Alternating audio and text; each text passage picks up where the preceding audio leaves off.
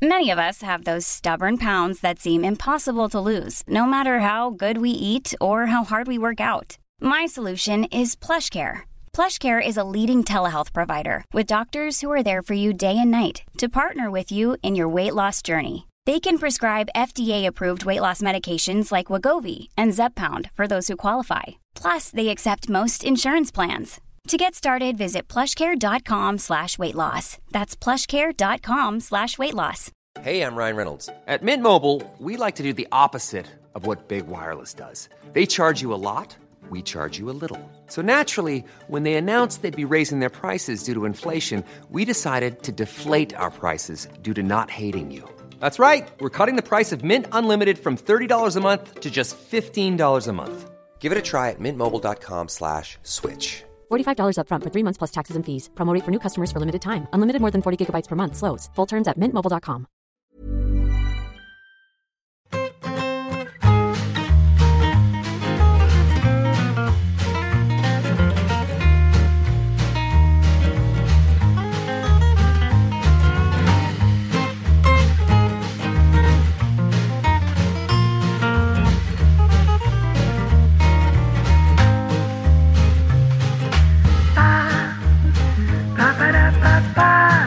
no soy argentino.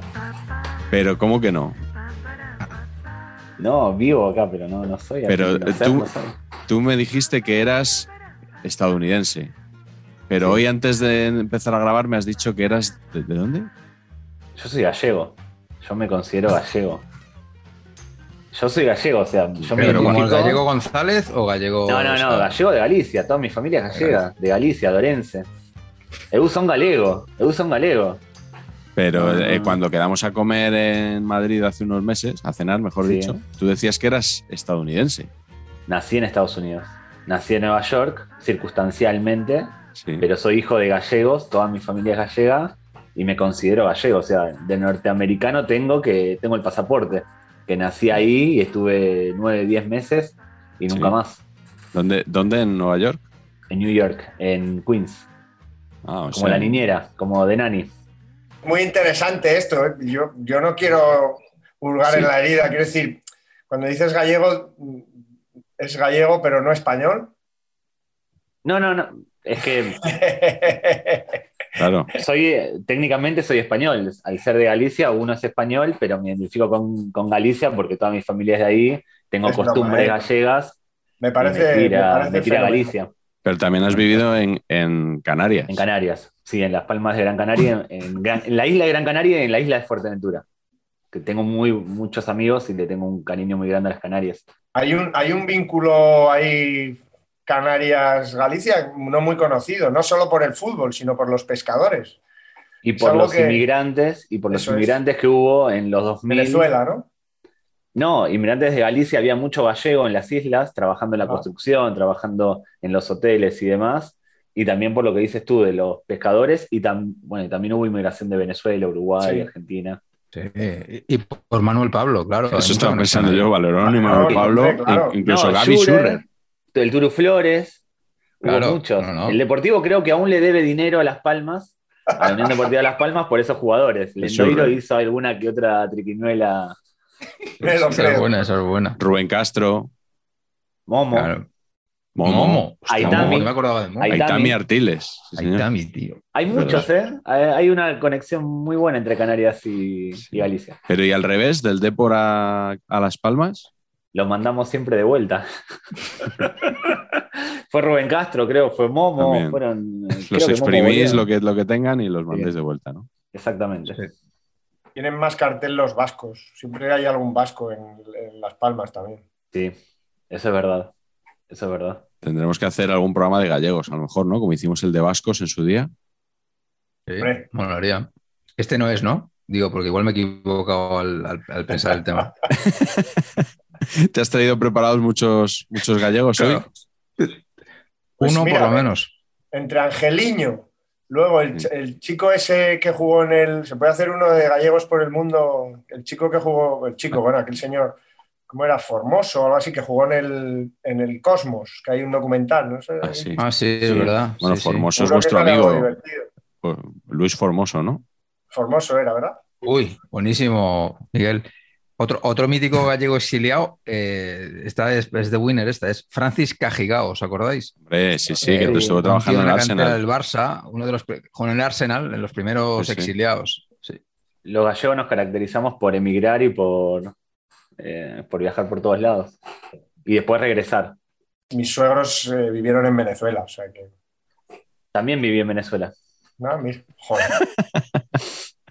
Que Lo tiene. no, es que no. A ver, que- ¿En- ¿De qué parte de Galicia, Carlos? ¿De qué? Coruña, de qué- Coruña capital. Ah. Oleiros, bueno, la- las Sí. afueras de Coruña. Tiene la estatua, o tenía, Del Che. tiempo que no pasó, Sí, del Che sí, sí, sí. Qué tíos. Aquí estoy, vaya, yo hoy estoy desde ahí. Sí, hoy tenemos Ah. Buenos Aires, Coruña, provincia de Tarragona, Pach, La Metlla de Mar. y el único que no ha cambiado su ubicación habitual, que soy yo. Así que, bueno, se nota que estamos grabando en plena Semana Santa. Eh, y hoy tenemos un invitado al que hacía mucho que, que teníamos ganas de invitar. Lo que pasa es que vamos, ya lo he contado alguna vez, vamos invitando, vamos invitando, vamos invitando y tenemos lista de espera que ríete tú de la sanidad. Pero bueno, hoy tenemos a, a David Mosquera, para los que no le conozcáis, este chico que se parece a Sime Versálico y que al parecer juega igual que él, es igual de, No. igual de combativo y ¿no? Eso sí, eh, un poco Eso. más hábil, pero igual de combativo. más hábil, como Versálico, pero Bien más tirada, bien hábil. tirada, tío. Sí, sí. Bueno, es Renaldiños en Twitter. Debo decir que es la cuenta más antigua de todas las que sigo. Bueno, no es que la cuenta sea antigua, quiero decir que es la cuenta que sigo desde hace más tiempo. O sea, uno se coge las 900 cuentas que sigo, tira para atrás y la más antigua es, Ah, la, sí. de, es la de es David, un honor. Es un honor. que es un, Qué bonito. bueno, es un fenómeno. Yo ya le leía en tiempos en su mítico blog Renaldiños y Pavones. Y es un especialista en, estos jugadores de los que vamos a hablar hoy. Fichajes decepcionantes, es el título de este programa. Y, bueno, ese blog, la verdad que hacías una- unas disecciones y unos compendios fantásticos sobre estos jugadores. Y además, ahora que te has reciclado, estás en Twitch, en estas cosas, sigues entregando el Renaldinho World Player, Sí. que cada vez te lo curras más, por cierto. Ya haces gala en directo. Mm, Tienes que elegir mejor a tus colaboradores, también te digo, con los que Bueno. lo haces. Van dos galas eh, hechas en, por Twitch, hechas por YouTube, por lo que sea. eh, vamos mejorando. El año que viene, este año, pueden venir ustedes. Pueden ser los invitados a la gala del Ronaldinho World Player. No, bueno, eh, te iba a decir también que eres la persona que me quitó el récord de apariciones en paquetes. Y est- estás muy lejos, muy también- lejos. Soy que el también que te más digo- apareció en paquetes. que también te digo, para ti el récord. O sea, no quiero, no quiero para nada ese, ese récord. Si dijéramos que es algo prestigioso, vale, pero, pero aparecer en paquetes, pues oye, Nunca se sabe. nunca se sabe. Pero tú, eh, David, ¿qué necesidad tienes de, de hacerles el programa a estos inútiles? O sea, ¿cuál es eh, exactamente? O sea, pues, ese rollo ONG. Yo a David Sánchez se lo hago por Son dinero. buenos chavales, son buenos chavales. Álvaro es un chaval muy bueno, Iñaki también, y bueno, paso por ahí a hacerles el, el favor. Cuando bajan un poco sus números, me llevan para levantarlos. Esto está, está siendo grabado, sale al aire, ¿no? Un Sí, saludo sí, para sí. Álvaro y para, para Iñaki, lo- los quiero mucho a los dos. Sí, no, tranquilo, que, que yo creo que no, no. Bueno, si Álvaro nos escucha en el podcast, Iñaki yo creo que no, no- ni nos ve ni nada, o sea que puedes No, y pasar Álvaro tampoco. Te- Álvaro te lo dice, pero no lo hace. Pero no lo hace. Sí, no, sí. no, no lo hace, no lo hace. Perfecto. No, pero alguien se lo, se lo rebotará, ¿sabes? Alguien lo grabará. Mirad lo que han dicho estas de vosotros. No, eso, ¿no? Sí, lo- los típicos chivatones estos de, Claro. de las redes sociales, ¿no? Que pone- te ponen, ponen en copia ahí a gente que se pueda sentir aludida, a ver si levantan ahí la chispita de, de la polémica, ¿no? Correcto. Bueno, pues eh, vamos a empezar cuando queráis. Si ¿Queréis eh, decir, decirle algo a David, darle la bienvenida? Eh, Yo, yo solo quiero decirle que pensaba, los que pensábamos que lo sabíamos todo de fútbol, leyendo su timeline y leyendo su cuenta, aprendemos un montón de cosas y recordamos un montón de cosas. Y yo muchas cosas, además, muchas, eh, mete muchas cosas de cine y de pelis. O sea, que se nota que te gusta también el cine y, muchas cosas de fútbol y cine, por supuesto, y para mí eres, vamos, inspiración inmediata, o sea que, que joder, qué un gusto. Vale, bueno, pues eh, David, eh, que es un auténtico genio de la hemeroteca, que a mí además me ha ayudado bastantes veces con cosillas que he escrito. Así que bueno, espero que, que, os lo paséis bien con él, los que no lo conozcáis, seguro que sí. Y lo que vamos a hacer hoy es elegir cinco jugadores que hayan sido fichajes decepcionantes, es decir, eh, jugadores de los que se esperaba muchísimo y dieron más bien poco. Así que David, empezamos contigo. Eh, cuéntanos cuál es el primer jugador que has elegido. El primero, no, no elegí a los más decepcionantes de la liga, sino a los que más me decepcionaron a mí. Muy bien. Los que, a los que más expectativas les puse, a los que más esperanza tenía y me terminaron decepcionando.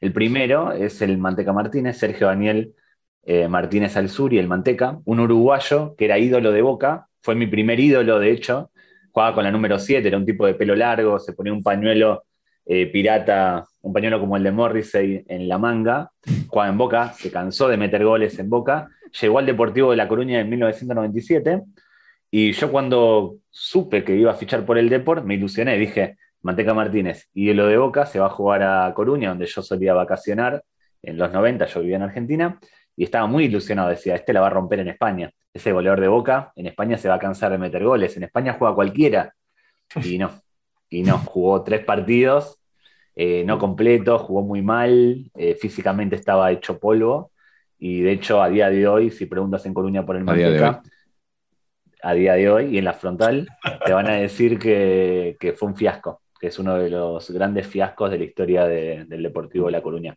A mí me dolió que no triunfase. Llegó completamente roto y me dolió muchísimo. ¿Y luego qué fue de él? ¿Qué ha sido de eh, él después? Volvió a Uruguay, estuvo creo que uno o dos años en, Nacional, pero o en otro alternó y se terminó retirando con 32, 33 años estaba físicamente llegó roto, roto, roto a España. En Boca, el año antes de venir, su gran campeonato, o sea, no a nivel juego, sí a nivel goles, convirtió 15 goles, pero los 15 goles los convirtió en 7 partidos. Metió 4 goles en un partido, 4 goles en otro, 3, 2, 1, y sumó los 15, y, y eso le valió para ser fichado por un club europeo. Y esos goles tienen una característica que a mí siempre me llamó la atención, que fueron todos al primer toque como los de Hugo Sánchez. Como los de Hugo. Y eran goles no de chilena ni de tijera como los de Hugo, sino de rebote. O sea, la pelota pegaba en el poste, el manteca pasaba por ahí, se tropezaba, la empujaba y era gol. Estaba en un momento muy dulce que le salían todas, era un jugador el palomero, como se dice en España, o pescador en Argentina, y le salían todos. Y cada gol que metía se lo dedicaba a la hinchada de boca porque tenía problemas con, con ellos. Estaba siendo cuestionado y, los gritaba enojado y dedicándoselos a la gente de Boca. A mí me dolía que Manteca Martínez, mi gran ídolo, tuviese problemas con, con hinchada y que en algún momento fuese silbado. No, Manteca, yo recuerdo, llegó con Abreu, ¿no? Llegó en el mismo mercado que Abreu, creo que un mercado de invierno. Sí. Eh, que también Abreu tenía, pese a lo del gol de Abreu, que se había hecho muy conocido en España, mm, yo creo que había más expectativas realmente con Abreu que con Manteca Martínez, que en España era un futbolista desconocido. Por eso está bien el matiz de que para ti fue decepcionante, porque creo que en general, mm, además, un tío que viene precedido por el apodo Manteca Martínez, mm, el naming patch, digamos que no, hace, presagiar grandes cosas, ¿no? No, no. ¿De dónde venía el naming del Manteca? yo entiendo que por su físico era muy flaquito, tenía un físico muy enclenque y en mantequita o manteca se le dice en Argentina a los que son débiles, a los debiluchos, a los que son flaquitos, que los tocas y se mueven. Y se caen, digo. O sea, manteca es alguien débil en Argentina. Igual el manteca, en sus, primeros años en Boca, era un jugador muy que encaraba mucho, que gambeteaba, que metía auténticos golazos. En un Boca Cruzeiro de la Libertadores, la primera vez que vi jugar a Ronaldo, a Ronaldinho, Ronaldinho mete un golazo eludiéndose a varios jugadores de Boca y a Navarro Montoya. En ese partido, el Manteca Martínez mete también un golazo eludiéndose a un par de jugadores del Cruzeiro y a Dida. O sea, era un tipo que eh, futbolísticamente era muy bueno. Lo que pasa que el estado físico eh, lo, perjudicó bastante. Sí, fumaba, creo que fumaba bastante más. En Coruña se aficionó a las motos de agua. No sé cómo no me sale el nombre de jet ski. Sí, las motos de agua. Bueno, se aficionó a eso y de hecho a, día, de hoy, a día de hoy otra vez, ya van dos veces.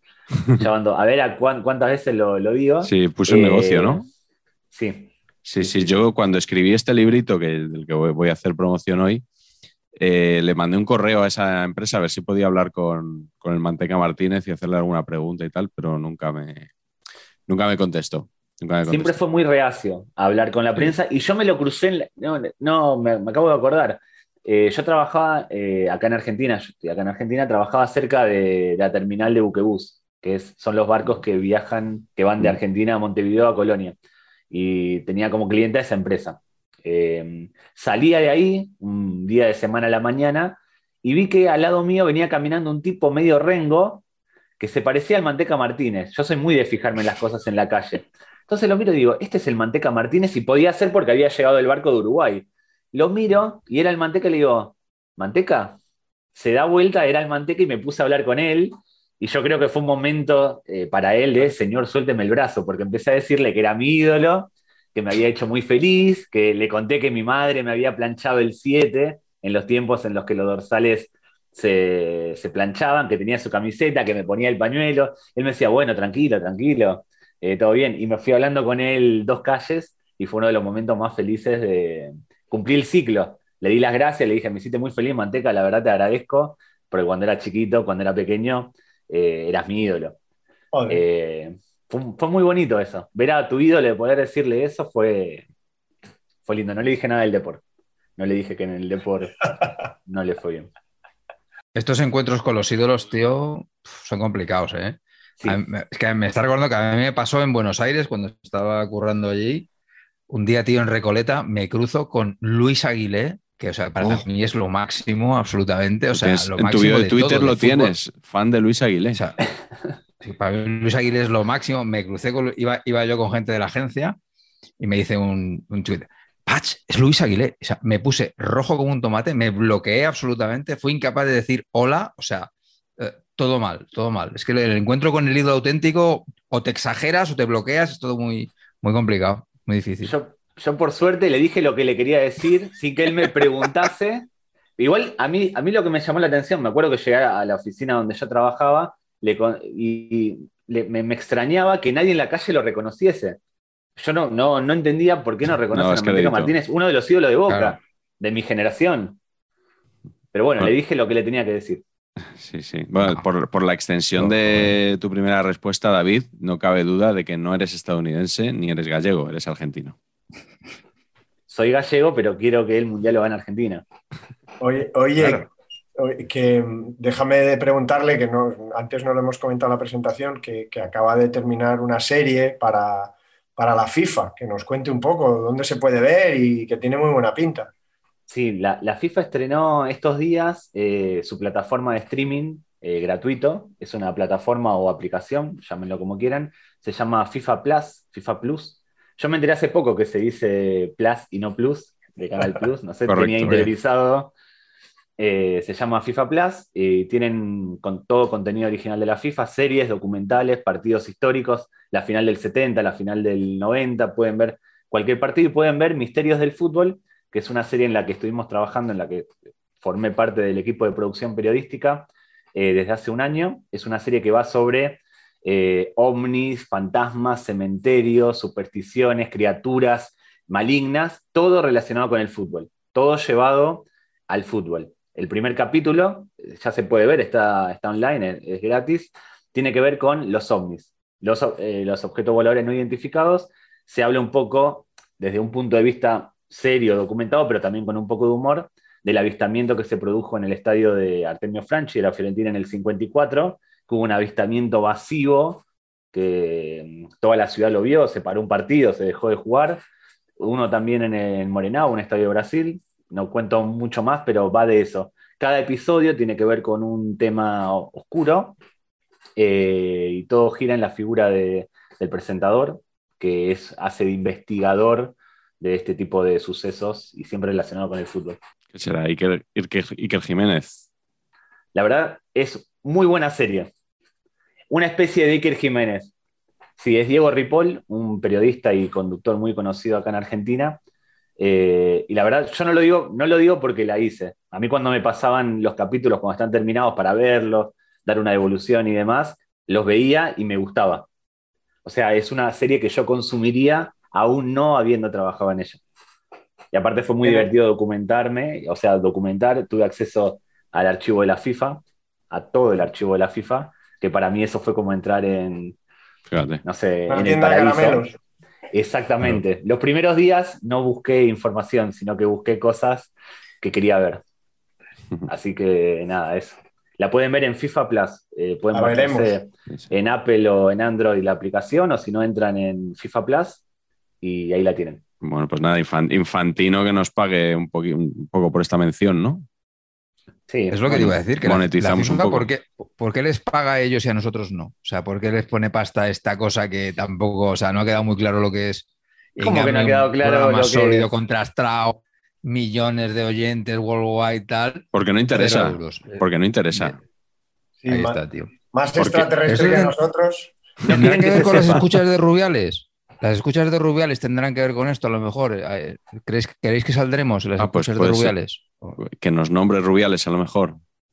Sí. por A eso, mí me gustaría que algún día eso. me, a mí me gustaría que me nombren en unas escuchas, que cuando se filtren Sí. unas escuchas aparezca mi, nombre. Me, me encantaría, es uno de mis sueños, de mis anhelos. Absolutamente. Un A mí me florentino gustaría ser diciéndome Tolili, algo así. Eso, Eso es, quiero. coentrao, total. Yo quiero ser coentrao, sí. Sí, sí, sí. sí. Eh, no me parece casual que la FIFA, justo, o sea, que esta plataforma, ahora que nosotros tres estamos preparando lo que estamos preparando para lanzar Eh, esto es muy- próximamente. Efectivamente, es competencia Ojo. directa. Nos han visto venir, claro, una vez más. Claro, claro, claro. Eh, Significa también que hay un topo entre nosotros. O sea, alguien le ha ido a Infantino con el cuento de lo que vamos a hacer. Igual. Velasco, ¿eh? No, no, mi candidato es, porque esto lo sabemos, yo creo que cuatro personas, las tres que vamos a hacerlo, y el ilustrador. El Pintamonas. Ese es mi sospechoso. El caricato. El caricato. Caricato. Sí, sí, sí. Bueno, ¿Qué vamos, estarán vamos- tramando? va- ¿Qué estarán lo, tramando? lo contaremos o directamente lo, en una semanita igual damos alguna sorpresa por aquí, por este mismo canal. Vamos con tu primer jugador, Patch, ¿cuál es?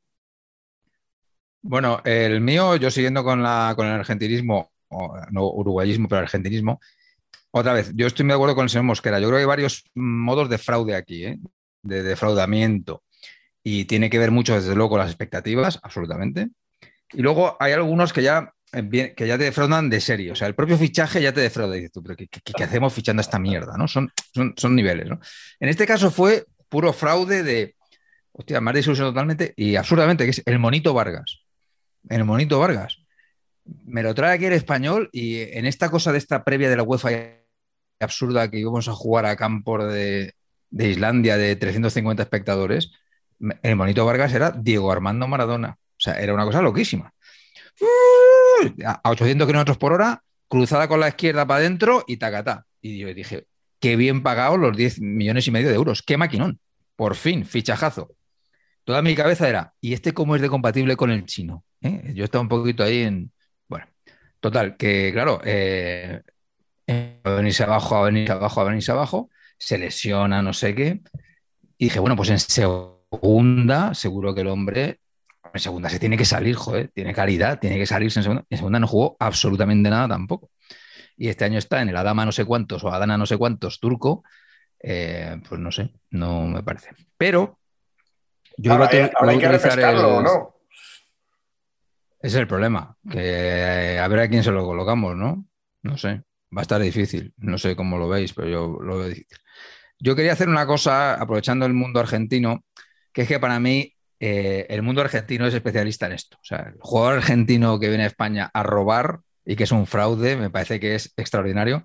Entonces, si me permiten, voy a tardar, creo que voy a tardar unos 35 segundos. No sé si se acuerdan ustedes de un, de un locutor en España que había que hacía un programa que hablaba súper rápido, hablaba- decía las noticias como en un minuto. Pues lo voy a intentar, ¿eh? Como el de los Micro Machines. Bizarri, de Alessandro Chupa, López Romeo, Marioni, Alfaro Moreno, Casartelli, Coluso, Fagiani, Martino, Gustavo Barros Esqueloto, Bartel, Gabrit, Mustafa, Quinteros, Puma Rodríguez, Villarreal, Buljubasic, Serrizuela, Cafa, Pisculichi, Lobo, Rueda, Turdó, Maxi López Escoto, Lunari, Trota, Berti, Samuel, Gaitán, Gallego González, Manusovic, Junta, Ciraolo, Fantaguzzi, Zamora, Gasparini, Palermo, Ali Navarro, Pavone, Clemente, Solari, Dátolo, Sant, Castellani, Cárdenas, Pilut, Rescaldani, Wilchez, Axel Werner, Ansaldi, Hernán Toledo, Ferreira, Caleri, Carrillo, Craneviter y mi favorito, Hernán Malagueño, que te llaman malagueño y vienes a jugar al Málaga. Que me parece, o sea, brillantísimo. Nació Bien, para bien, eso. bien. Bien, Nació para jugar en el Málaga. Nació para eso. Claro, brillantísimo. En Argentina había- el arquero de Ferro durante un tiempo era Oscar Ferro. Ay, bien, es que me esas cosas me gustan. O sea, eh, Villarreal, que ha nombrado ahora Patch, ¿por qué no jugó en el Villarreal? Claro. Jugó en el Atlético de Madrid. Con el Atleti. El ¿Y el, tren Valencia o, o Valencia el, el ecuatoriano, ¿por qué no jugaron No. en, el, en el Valencia? Este estuvo en el Villarreal, Valencia. Estuvo cerca. Correcto. Cerca, estuvo cerca. Y España, el portero del Rayo, nunca fue internacional, que fue una pena. Claro, Un error, totalmente. Pero en cambio, Rubén Bilbao sí que jugó en el Athletic, Pero no en el Bilbao. pero no en Bilbao. Ahí claro, va. ostras, es verdad, es verdad. Uf, correcto. Cuidado, cuidado con el Bilbao. Cuidado. Cuidado que Este es el además está- contenido- están de elecciones y no. Este es el Creo que te has dejado solo. Creo que solo te has dejado, que igual lo has dicho, porque como lo has dicho así como de anuncio de medicamento, al avioncito Rambert. Uf. Pero no fue fraude. Rambert fue fraude, Sí, sí, ¿te sí, parece? sí, sí, sí. Rambert ficha por el Inter junto con, con Zanetti, siendo Rambert el reclamo del Inter. O sea, el que quería el Inter Sí, era sí, Zanetti, era, perdón, era Rambert, van los dos. El bueno Eh, era Rambert, sí, sí. El bueno, el bueno era Rambert, llega, o sea, le va mal en el Inter, llega al Zaragoza y le va peor. Rambert es muy curioso, Rambert se acabó muy pronto, con 22, 23 años, después de España jugó en Boca, jugó en River, le fue también mal, pero es muy curioso que Rambert era- estaba llamado a ser el delantero de la selección, metía goles en todos lados, tenía la celebración icónica, hasta que, y esto es real, Rambert para una marca deportiva argentina que se llama Topper, firmó o filmó un comercial en el que le metió un gol a Dios. A partir Lo de ese momento, buenísimo. el, el anuncio es buenísimo. Es un anuncio en el que eh, está Rambert y le dicen, como que está soñando, y le dicen, bueno, imagínate que, que tenés este, que hay un arco ahí, imagínate que tenés unos botines, imagínate esto, y dice, hay arquero, bueno, está Dios, le mete un gol, y a partir de ese momento Rambert nunca más volvió a ser el mismo. Lo digo de verdad, estadísticamente nunca más volvió a ser el mismo. Después de, que, de meterle un gol a Dios de penal, nunca más fue, fue el mismo. No golearás a Dios en vano. Exactamente, Se exactamente. podía cambiar, ¿no? Lo de no, no le mete un gol al arco iris por lo contrario. le mete un gol a Dios. Ojo, que no El es poco. cielo. Que no es poco. Sí, sí. Oye, pues ahora que has dicho lo de Rambert y el Inter, voy a decir yo mi primer jugador, que es Dennis Bergkamp, Hombre, que Lo tengo. quizá acá. mucha gente no, no- o no lo sepa o no lo recuerde. Ahí está, le tienes con el, con el halo ahí de... Sí, es uno, Pues- de, es uno de los grandes. Claro, es uno de los grandes, pero en el Inter la verdad es que fracasó. O sea, él era la gran perla del Ajax, de la cantera del Ajax, de, de aquel equipo que en un torneo de verano también maravilló en el, en el Bernabéu, que era algo que hacía el Ajax en los 90 habitualmente. Y se lo estaba rifando toda Europa, lo quería, decían que iba a ir al Barça por Cruyff, y de repente un día se anuncia algo de lo que no había hablado nadie, que era que Berkan se iba al Inter, y además también se iba en un pack como Rambert, porque no sé si recordáis el jugador que se fue al Inter, eh, que, que fichó también. El Inter, otro holandés. Winter. No, fichó a Bim Jonk, un centrocampista que, que, bueno, les debieron de hacer el típico pack, eso de, bueno, si queréis fichar a Bergkamp, me tenéis que fichar también a Jonk. Y Bergkamp fue un fracaso, o sea, en sus temporadas en Italia creo que marca ocho goles la primera liga y tres la segunda, sin ser Bergkamp un jugador de veintipico goles por liga, ¿no? Pero desde luego nada que ver con, con, el jugador que se vio luego en el Arsenal y, bueno, también es el, es el típico jugador que a lo mejor mucha gente no sabe que empezó su carrera o, o que, que, salió a Italia antes de triunfar en otro país, que es algo que le pasó a Laudrup y, y, a Thierry Henry, que yo creo que hay mucha gente que no sabe que Henry jugó en la Juventus cuando salió del Mónaco y casualmente los dos luego encontraron su sitio en, en el Arsenal. Y Kluivert en el Milan. Kluivert en el Milan, de, eso es, de antes del Barça. Me gustó la relación que hiciste entre Inter con Rambert y Bergkamp, pero para mí la relación la tendrías que haber hecho con el avioncito Rambert y Dennis Bergkamp. Claro, viajaba, porque Bergkamp tiene miedo a tiene miedo a avión sí. como Melendi, parece, ¿no? He leído ah, hoy, he leído algo hoy sobre Melendi. Yo cada vez le tengo más miedo al avión. Cada vez cuando despega o aterriza me da un poco de, de cosa, no sé por qué. Pero Pues, bueno. Yo soy de los tuyos. Yo me agarro a los asientos con cualquier, con cualquier movimiento extraño. Oye, David, y lo de las causas perdidas, eh, explica que seas hincha de boca. No, no, aunque yo me hice hincha de Boca cuando llegué a Argentina en una época en la que Boca llevaba 11 años sin salir campeón. Pero no fue por eso que me hice hincha de Boca, no sé por qué me hice hincha de Boca. Pero me gustan las causas perdidas. Cuando alguien critica mucho algo, debe ser por, no sé, ten- mi familia es muy discutidora, yo automáticamente me posiciono eh, del lado del, del débil o del que está siendo criticado. Como creo que no te has dado cuenta, ¿eh? ¿Has visto? Que hoy No me di cuenta, hermoso. ¿eh? Detalle, detalle para ti. Bueno, nos queda Carleto en esta primera ronda. ¿Cuál es tu jugador, Carlos? Bueno, yo, he ido un poco, eh, creo que a, grandes futbolistas, que es un poco lo que, esperas que den en otros equipos, ¿no? Que, lo peten. Y voy a empezar con uno que, que en realidad lo que voy a decir es obvio, aunque todo el mundo sabía que, que- que no podía ser de otra manera, pero me va a servir para haceros una propuesta a ver si os convenzo. Eh, yo os quiero hablar de eh, el mítico absoluto genio del fútbol Johan Cruyff en su fichaje por el Levante Unión Deportiva. Yo creo que ahí estaremos todos de acuerdo que eso fue, vamos, un fiasco total, ¿no? Ese hombre que, que después de ganarlo, bueno, casi todo en el mundo y el dinero y después de dejar el Barça se va a Estados Unidos, juega allí, pues eso, en varios equipos, los Washington Diplomats y en algún equipo más. Y, su forma de regresar al fútbol europeo ya un poco de retirada, pero, pero tampoco muy mayor, que eso es lo que, lo que es más curioso, ¿no? Que, que- que no era tampoco un veteranísimo, yo creo que tenía 32, o 30, no, no sé si cumplió 33 años jugando aquí en el Levante. Pues bueno, vino a España por una morterada, seguramente, el típico presidente así un poco iluminado que dice, lo vamos a petar, esto nos va a llenar el campo. Y bueno, ni una cosa ni otra, ni hubo llenados de campo.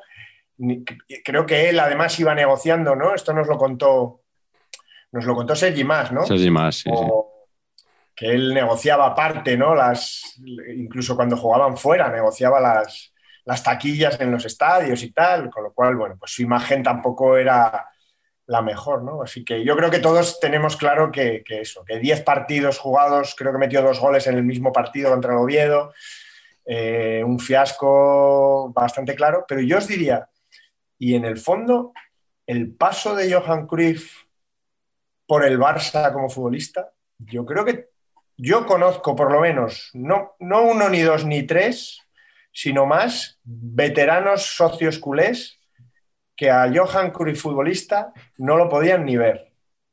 Y no lo podían ni ver, obviamente yo creo que eh, la temporada primera y el 0-5 en el Bernabéu es algo que es tan mítico que, que- que- que está tallado en, con letras de oro, yo creo, ¿no? Y que, es que es, es- fue hasta, bueno, revolucionario en un momento político, es, es un símbolo, ¿no? Que obviamente estoy haciendo un poco una, aquí una butal, ¿no? Pero, pero en cinco temporadas ganar solo la liga el primer año y una Copa del Rey en, en el último ya de retirada, Mm. eh, fracasar en la Copa de Europa, yo creo que no- muchos le, le recuerdan sacando saques de banda contra el Leeds United en la semifinal de la Copa de Europa el año después de ganar la liga. Y yo ya os digo, conozco muchos culés viejos, antiguos, digamos, de antiguo, que a Johan no lo pueden ni ver porque decían que se borró sistemáticamente a partir de esa primera maravillosa temporada. Así que os dejo a Johan Cruyff fiasco en el Levante, que eso lo teníamos claro, pero luego encima fue al Mm. Ajax y luego fue al Feyenoord, como sabéis, ¿no? Esa temporada Sí. mística que, que gana la liga con el Feyenoord, la del penalti, luego la del penalti ese indirecto también, nos dejó esas imágenes, pero yo creo que el, que el Cruyff en el Levante fue un fiasco y que el Cruyff en el Barça empezó maravilloso, pero luego fue, fue hasta cierto punto una decepción. ¿Jugaba al golf? No creo, Ya no creo entonces. que empezaría. Digo, porque me está recordando, a lo mejor, tal y como le estás contando, me recuerda a cierto jugador de la actualidad que Pues mira, puede ser, ¿no? Un poquito, a lo mejor, ¿no? empezó muy bien, que hizo cosas importantes y que luego... Pero ese jugador que juega al golf, ese futbolista que hoy juega al golf Sí. por Madrid y juega en su selección, ganó muchísimos más títulos Claro, ganó cuatro Copas de Europa. Sí, sí. que esas cuatro Copas de Europa no las tiene el que está Sí. considerado uno de los mejores futbolistas, eh, uno de los 10 mejores futbolistas de la historia. Sí, sí, por supuesto. Quizás, tiene, se ti- tiene merecido, se ganó el jugar al golf cuando quiere. Quizás se lo ganó. De todas sí. formas, Si, yo no lo hubiera dicho sin el componente irónico que, que llevaba implícito, ahora te diría, y no habla español, lleva aquí ocho años y no ha aprendido español. De todas formas, no sé cómo lo veréis.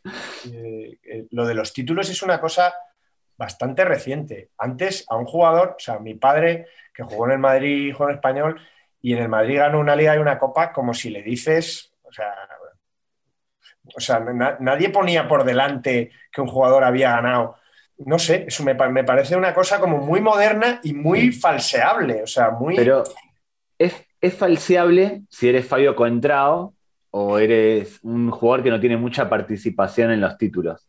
Pero Gareth Bale, que es del que estamos hablando, Sí, por si alguien no se dio cuenta, es un tipo que tuvo una participación más que activa, más que importante. La final de que le gana el Real Madrid a Liverpool fue determinante. La final de Lisboa contra el Atlético fue determinante. Es un tipo que, para mí, eh, en el Madrid lo bordó. Después, bueno, pasó lo que pasó, pero a nivel futbolístico tuvo unos cuatro o cinco años espectaculares, de balón de oro. Obviamente, a nivel muy por debajo de Cristiano, de Messi en cuanto a jerarquía, pero nivel de balón de oro, para mí. Patch, eh, me, me interesa la opinión de Patch sobre el tema Bale. No, es que tengo. no, a ver, eh, a favor, o sea, a favor. Gareth, ídolo, ídolo, absoluto. Muy mal el mundo eh, pitar a, a Bale, me parece. Mm. ¿eh? Haga lo que haga, honestamente. Nos está, nos está, nos la está liando parda, es un jeta, se borra, lo que queráis. Sí. Eh, pero yo te diría que es de los pocos que a mí me da igual que se haya borrado porque ya, ya me ha hecho cosas antes. O sea, yo para mí Bale, eh, jugadorazo y bien fichado y rentable. Y luego sacamos la estadística que queráis de se ha perdido, eh, me lo invento, el 48,3% de los partidos por lesión. Eh, eso es muy posible que haya sido así, ¿eh? Pero en mi cabeza es un, es un genio de esto y es un vago. Eh, por tanto, por tanto, fan. Y yo, fíjense que soy consecuente con lo que dije antes, que con cuanto más lo critican a Bale, más de su lado me pongo. Claro, claro. Sí, sí. Soy muy claro. consecuente con lo que digo y cuanto más lo critican, más... este- De hecho, estoy de acuerdo con Carlos, lo que dijo sobre Cruyff, pero en algún momento dije, "Uh, pero tengo que estar en contra, tengo que, No, claro. que defender un poco. No, no, pero estoy de acuerdo con lo que dijiste de, de Johan Cruyff, totalmente. Es una butada, es una exageración, es llevarla al extremo, pero, pero yo, y te lo digo porque si no los conociera, a lo mejor sí, pero yo he tenido conversaciones con, ya te digo, veteranos socios del Barça que no lo soportan, que luego son los mismos, porque sabéis que Cruyff tiene muchos detractores en, en el Sí. Barça, ¿no? Tiene defensores y, y detractores, son los mismos que, que, que- que seguían pensando, te diría que los que que los que cuando jugador no le tragaban como entrenador, no, no, no lo podían ver, seguían sin poderle ver porque pensaban que era un pesetero, un tío que iba a lo suyo, personalista, que Lo era. no iban eh, faltos de razón también. Lo era. El Mundial del sí. 74 con las tiras, eh, esto de las primas en el Levante, de las taquillas en el Levante. Era un tipo que negociaba los contratos por su cuenta. Era un tipo que iba, hacía la suya. Se Mm. fijaba en lo suyo y después, si había posibilidad, en lo del resto. Mm, Pero vamos, yo creo que como jugador puede admitir dudas por el escaso palmarés, pero como entrenador, eh, que vamos, eh, cambió la historia del Barça, por punto de que supuesto. le- sí, sí, sí, estuvo a punto de que le echaran, ¿eh? A- Sí, claro. Eh, Ganó una Copa Sí, del sí. Rey, que yo fui a ver ese partido en Valencia. En Valencia, del Rey, ¿os acordaréis? 2-0 al Madrid, sí. en el viejo Mestalla, en el viejo Luis Casanova, y, y- y- y si no es por ese título, igual Mm. no le hubieran aguantado. No, no, seguro, estaba ya, estaba, yo creo que dos estaba años, decidido ya, año. estaba decidido ya que no siguiera. Eh, Patch, empieza tú la segunda ronda. Muy bien. Hay gran emoción ¿eh? por, ver, por ver quién es mi elegido, entiendo, entre el Sí. público asistente. Sí, sí. Y, y mi, y mi siguiente elegido es que me hacía mucha gracia. Lo he elegido por una tontería, ¿eh? Igual, ojo, ¿eh? que es que hasta, hasta me estoy equivocando. Pero me hacía mucha gracia cómo le llamaba García, cómo pronunciaba su apellido García, que era Colin More. Stan Colimore la ha vuelto a liar. Entonces, hostia, estuvo con el tema Colimore, eh, ¿Sí? o sea, buf, era buenísimo, era buenísimo. Y claro, Colimore en sí mismo, joder, a mí me parecía uno de los mayores fraudes de la historia del fútbol mundial, ¿eh? Concepto este, Coli- Colimore era un delantero tocho, eh, inglés, eh, eh, joder, macho, de verdad. Ahí está mía, su tío. Autobiografía. Sí, sí. Es para darte un estacazo en la cabeza importantísimo ahora mismo. ¿eh? La necesito. este- Acabo de verla y la necesito. Esto, sí, Increíble, sí. tío. ¿Cuenta su participación en Instinto Básico 2? No, es, creo que es anterior, Sí. creo. Eh, la, conté, la conté yo en Radio Marca hace poco. Es increíble. No, es que te- se te quitan las ganas de seguir. Se te quitan, ¿sabes? Ves Dale. esto, se te quitan las ganas de Dale, seguir. dale, dale. Bueno, total, que Colin Moore, este delantero tocho grande, eh, de, debuta en primera con Crystal Palace, juega poco, pero luego con el, con el Forest hace una temporada de la leche, mete no sé cuántos goles y le ficha el Liverpool y en ese momento es el fichaje más caro de la historia de la Premier, Collymore. Le va a regulero, empieza a decaer Aston Villa, Leicester, no sé qué, y de repente acaba, no se sabe muy bien por qué, en el, en el Oviedo, donde juega tres partidos, 78 minutos. Y fíjate lo que dice el país. Eh, Mario Díaz en el país. Dos remates de cabeza sin trascendencia alguna, seis balones perdidos, tres faltas cometidas y un fuera de juego. Esto es Stan Colimor en el Oviedo. Hostia, es que mola mucho. Es que, pero claro, te- joder, ¿no? Yo me imagino en Oviedo la ilusión de te vienen en el mercado de invierno un tío como este que, que ha metido muchos goles, que tiene una pinta de jugador, ahora le ves salir al campo y de repente pesa 180 kilos, o sea, Colimor se ha atizado todos los donetes que había en el aeropuerto y entonces había tenido un, Sí, poquito sí. perjudicado. Increíble. Eh, Estaba era- pasadísimo de peso. Tiene Collymore, voy a hacer publicidad otra vez de, de este otro libro. Parecía un buen fichaje. Eh, Collymore tiene, su, por supuesto, su propio capítulo y, y lo, que, lo que pasó es que se alimentaba a base de chocolatinas y refrescos en Oviedo, o sea, el poco tiempo que estuvo. Y, y fueron unos aficionados que le vieron con la maleta en el aeropuerto los que avisaron al club de que se estaba yendo de, de Oviedo. El club fue como se enteró de esa manera. Hay que, hay que recuperar un audio de García. Eh, hay, hay que llamar a nuestro dealer de audios, eh, Miguel. Al, al- al que me minuta el larguero. Exacto, ese mismo. Sí, es que yo creo que García no lo trabaja este, pero bueno, podemos, podemos hurgar por ahí. David, eh, ¿cuál es tu segundo jugador? Yo veo lo de Patch y subo, y subo porque lo Sí, me mejoro. gusta. Porque él hizo eh, la introducción de, bueno, Mario Matador Yardel, Mario Yardel, que Ah. mucha gente no se debe acordar, pero pasó con muchísima más pena que gloria por el Alavés de Dimitri Peterman. Sí, sí. Sí, señor. A mí me decepcionó, mejor a Colimor, porque no llegó a jugar, no llegó a jugar. Sí, sí, sí. Eh, a mí me, me decepcionó mucho, yo que en esto de los fichajes confiaba en que iba a recuperarse para el fútbol en el Alavés, lo digo en serio, el Alavés también tuvo a Mostoboy, por cierto, que fue- le fue muy mal, pero. Yardel, eh, a finales de los 90, en el Galatasaray, en el Sporting de Lisboa, en el Porto, era un tipo que tenía una media goleadora de más de un gol por partido, lo que es una salvajada. O sea, algo que Messi y Cristiano Ronaldo hicieron habitual, Jardel lo hacía antes, eh, está bien que eran ligas menores, pero había que hacerlo. Y ficha por el, por el Alavés, Peterman dice que lo ficha como una apuesta de futuro. Jardel ya tenía treinta y pico años. Ahí Peterman no sé qué, qué apuesta de futuro podía haber en él, pero era un tipo que podía en la Liga Española, en un equipo que jugase para él, centro salaria, rebotes y demás, podía funcionar, y no, le fue muy mal. El contrato tenía, eh, Jardel había exigido casi coche. A mí me parecía gracioso porque era como el PC Fútbol, el la PC mítica Fútbol, sí. cláusula, y seguramente tenía alguna, alguna cláusula por gol. Eh, pero no, hubo- tuvo un montón de problemas. El post-Mundial 2002, que no va, eh, entra en una depresión, tiene problemas con, con las drogas, se separa de la mujer o algo por el estilo, y ahí este, se pierde para, para el fútbol. En el vez no, no, no se pudo recuperar, también pasó por Newell's en Argentina, otro paso olvidable, ¿Ah, sí? pasó por Australia, sí, pasó por numerosos equipos, pero nunca más fue el, el que era. Y ahí se quedó Jardel. Un delantero que era, para los parabólicos o los que veíamos resúmenes Sí. y cosas de otras ligas, era un clásico, siempre metía goles, era una máquina de hacer goles. Sí, sí. Al Madrid creo que le metió algún gol en una Supercopa Europea, puede ser, con el Galatasaray. Me parece que sí. Sí. Me parece que Sí. Eli, Eli Hagi. Ichika Hagi, sí, sí. Y nombre bonito, ¿eh? Jardel. Sí. Jardel nos gusta, nos gusta. Y Mario, Mario Jardel, todo bien. Un golazo de Rabona tiene, hay, tiene- un montón, tienen, pero golazos de, de todos los colores. Pero le terminó muy mal. Carleto, ¿cuál es tu segundo jugador? ¿Viene ahora Teo Custers o lo has dejado para el final? Estoy intentando no repetirme. Estoy intentando además integrar también. Has, has empezado con para- Cruyff. Sí, sí, claro. Maradona dice, Maradona en el Barcelona. Estoy intentando integrarme con. Pero, pero eso fue la hepatitis y goicoechea, ¿no? Más bien. Pero bueno.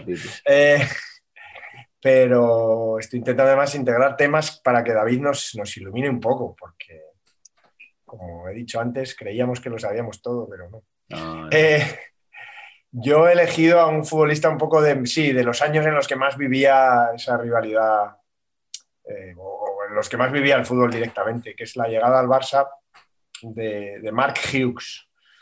A mí Mark Hughes me parecía un tío, joder, cuando el Barça fichó a Hughes, dije, joder, este la va, va a petar. Me parecía un futbolista potente. Es verdad que, que los ingleses en la Liga Española siempre reguleros, siempre no, acaba, no han acabado de funcionar. Es verdad que además eh, todo lía un poco a, a cuando los entrenadores, que les pasa mucho también a los entrenadores argentinos en España, ¿no? empiezan a llenar sus equipos de jugadores de, que conocen ellos y nada más que ellos. Eso nos dimos cuenta más tarde, ¿no? Pero bueno, que, que que ganó la, que ganó la liga, digamos, luego pues intentar atraer a o, que, o llegaran futbolistas de su quinta, ¿no? O de su, de su, de su gusto, ¿no? Pues es normal, Lineker, Mark Hughes, pero sí es verdad que este hombre, eh, además yo no recordaba, buscando cosas de él, no recordaba que, que fue cedido al Bayern de Múnich. Es una Mm. cosa, Un dato muy, muy chulo que me ha gustado encontrar, porque yo recordaba eso, que había estado una temporada, que no había llegado a funcionar, que, que, incluso podía haber sido, si hubiera funcionado un poco, el, José Mari Vaquero, eh, el otro José Mari Vaquero, ¿no? Porque tenía un- unas piernas fuertes, era un tipo de jugador así, que luego además ha tenido una buena vejez futbolística, ¿no? Pero, pero en el Barça yo lo recuerdo como un gran fiasco esa temporada creo que, que el Barça no ganó nada. Esa era la quinta del buitre y la verdad que, que Mark Hughes siempre me sorprendió y me sorprendió también eso, que, que- después tuvo una vejez buenísima de fútbol. ¿no? Algunos de esos futbolistas que hemos comentado no se recuperaron, ¿no? pero este ha sido una gloria del, Manchester United y de, y de algún otro equipo y, dejó grandes recuerdos. Eh, y a mí no me caía mal, no sé si eh, llevaba ese ese pelo por detrás a los Sansón, ¿no? Eh, ¿Cómo se llama eso que se dejan los ingleses? mullet. Mullet. El mullet. Mullet. Llevaba el mullet antes de que aquí supiéramos lo que era. Y, y sí, creo que fue una gran decepción, que se, fue, se volvió un poco a Inglaterra como, como un poco fracaso, ¿no? Un poco a lo, a lo Ian Rush en la Juventus, ¿no? Eh, era como estar en un país extranjero, ¿no? Estar en el Barça para Mark Hughes fue Sí. como estar en un país extranjero. Otro, de la, otro que pasó por la Juve y, y nada, Mark Hughes. Eh, Ah, perdón, y- Ian Rush. Eh, ¿De, de qué equipo fichó el Barça Hughes? ¿Quién? Esto no lo United. recuerdo. El- Del, del El United, United, también. claro, era Y vuelve, ¿no? Al United-. Sí, luego, luego- yo sé que jugó después, lo que no sabía es que venía del Manchester United. Pero era un United, el United de los primeros 80 era, vamos. era- Sí, un equipo que llevaba horror, sin ganar la liga muchos años. Era un horror, sí. Sí, sí. Bueno, otro galés entonces que, que tenemos en, en el programa de hoy. Gales Mi- nos roba. Sí, sí. Pues eh, ya que hemos hablado de Bale, dejadme que mi siguiente jugador sea un compañero de Gareth Bale, que es, me voy a pedir ayuda para pronunciarlo, Eden Hazard. Eh, Melchor Ruiz diría Hazard, Es ese. eh, Manola Madrid Hazard. Y si no me equivoco, en la última gala del, Renal- del Renaldinho World Player, eh, tú lo llamabas Hazard, de David, Sí. y fue el ganador. muy. Sí. Fue el Yo ganador pronuncio de- muy mal los apellidos. De hecho, digo Neymar y sé que es Neymar. Eh, bueno, pues nada, este hombre que yo sinceramente pensé que era el mejor fichaje del Real Madrid desde Cristiano Ronaldo. Eh, así, o sea, así de, así de claro. Y recuerdo que Guardiola también ese verano, eh, unas declaraciones muy elogiosas diciendo que qué buen, qué buen jugador se había llevado el Real Madrid. Eh, estos días que, que se ha hablado tanto de los elogios de Guardiola, que en realidad no son elogios, sino que son chinitas, ¿no? De estos jugadores son atletas, este equipo que bien defiende, ¿no? Y lo que le dijo Simeone, ¿no? De, de la gente que con un elogio te, en realidad te está haciendo de menos. Eh, me ha dado por pensar si, de- si a lo mejor Guardiola quería decir algo cuando dijo lo de, lo de Hazard, pero yo creo que no. Yo creo que lo decía de verdad, porque De verdad, cualquiera, sí, sí. cualquiera que preguntaras en, aquella, en, en aquel momento veía que, que era un pepino de futbolista. Y luego, pues yo no sé hasta qué punto han sido las lesiones, hasta qué punto ha sido él llegando con varios edenes de más, como bautizó Patch el otro día, esa unidad de medida, ¿no? Del, del peso que te sobra. Em, no sé hasta qué punto tiene, influye eso en que sea un jugador que en, los últimos tiempos en los que ya ha estado libre de lesiones haya salido al campo tan acomodado. O sea, y con tanto miedo a encarar al rival. Porque, bueno, yo recuerdo que Prosineski tenía miedo a pegarle al balón porque se había lesionado muchas veces y temía una recaída. Pero en el caso de Assad, no sé, el no encarar a los rivales, el no intentar nada, me parece que es, que es lo más frustrante de un jugador así, ¿no? Que prometía tanto y que se ha quedado en nada. Y luego, pues igual que, que Bale tenía el temita del golf, pues Hazard tiene las hamburguesas, eh, los bollos, todo este tipo de cosas que, que, bueno, que se han usado de munición contra él y muchas veces con auténticas faltas de respeto, ¿no? Irreprochable todo lo que has dicho. Sí, lo firmo. Firmo lo que dices. Fue una gran es una gran decepción de, de la Liga Española, no solo del Real Madrid, de la Liga Española. El madridismo tiene un problema con, yo creo, eh, me parece, ¿eh? Eh, con el tema físico. O sea, el madridismo no perdona esto del jugador que no se cuida y de que está un poquito pasado y no sé qué. A Ronaldo sí. Digo ahora, ¿eh? A O sea, Ronaldo, sí. ahora, por ejemplo, el mundo, el mundo Isco, eh, joder, el mundo Marcelo. Tú lo- no, o sea, son, mm, les cuesta- nos cuesta mucho comernos esta, el del jugador que no se cuida. Y Hazard, pues, ha tenido eso de, de mala salida, además, de mal, de, hostia, ven- vengo en la primera pretemporada que me debería venir a comer en el mundo y lo que me he comido son 150 millones de hamburguesas. Mira, chaval, regular, o sea, no sé, regular. Y eso cuesta mucho. El otro día, el, el otro día, ¿os acordáis que se murió el pobre Freddy Rincón? Sí. Eh, Hoy. Ah, Hoy de la semana pasada. Con lo bien que lo he hecho David, tío, no me jodas. O sea, lo he clavado. O sea, lo he dej- he dejado en elipsis, tío, el otro día. Nadie sabe cuándo, macho, y ahora viene aquí este pájaro. Hostia, un poquito de, un poquito de con la producción, ¿no? O sea, no sé, Error de récord. no Sí. sé, no sé, hombre, de verdad. Bueno, es que hace Pues días que no día, duermo, efectivamente. entonces no cambié Pero- de día. Ahora Allí son- viene- es que allí son cinco horas menos. Donde Claro, son cinco, son cinco días menos. Eso. Pues el pobre Freddy, yo le leí una, una vez una historia con Valdano, que era que estaba preocupadísimo Rincón porque le pitaban mucho en el Bernabéu, porque pues, que se liaba con el balón. A mí Rincón me, me gustaba, ojo, ¿eh? Yo reconozco que Rincón me gustaba. No era jugador para el Madrid, pero me gustaba. Entonces hacía cosas, se enredaba ahí como un poco patoso, se caía tal. Y entonces Valdano le dijo un día, dice, mira, Freddy, tú, o sea, próximo balón que venga ahí medio dividido, te tiras a ras de suelo de ras, o sea, te dejas ahí la piel con el césped y ya verás. Entonces, Rincón, Tacata se tira ras y el Bernabéu. ¡Ah! Freddy. Es que, eh, es que es esta cosa, es, es el, el estar preparado, el pelear, eso gusta mucho, tío. Y Asar no está, no está para esto. No. No, Eso no, es no. Boca. Eso es Boca. Eso es Boca. La forma de un futbolista de Sí. ganarse a la gente de Boca es tirarse al piso, de cabeza. Con eso, ningún hincha de Boca lo va a silbar nunca. Ni, ni va a murmurar nunca.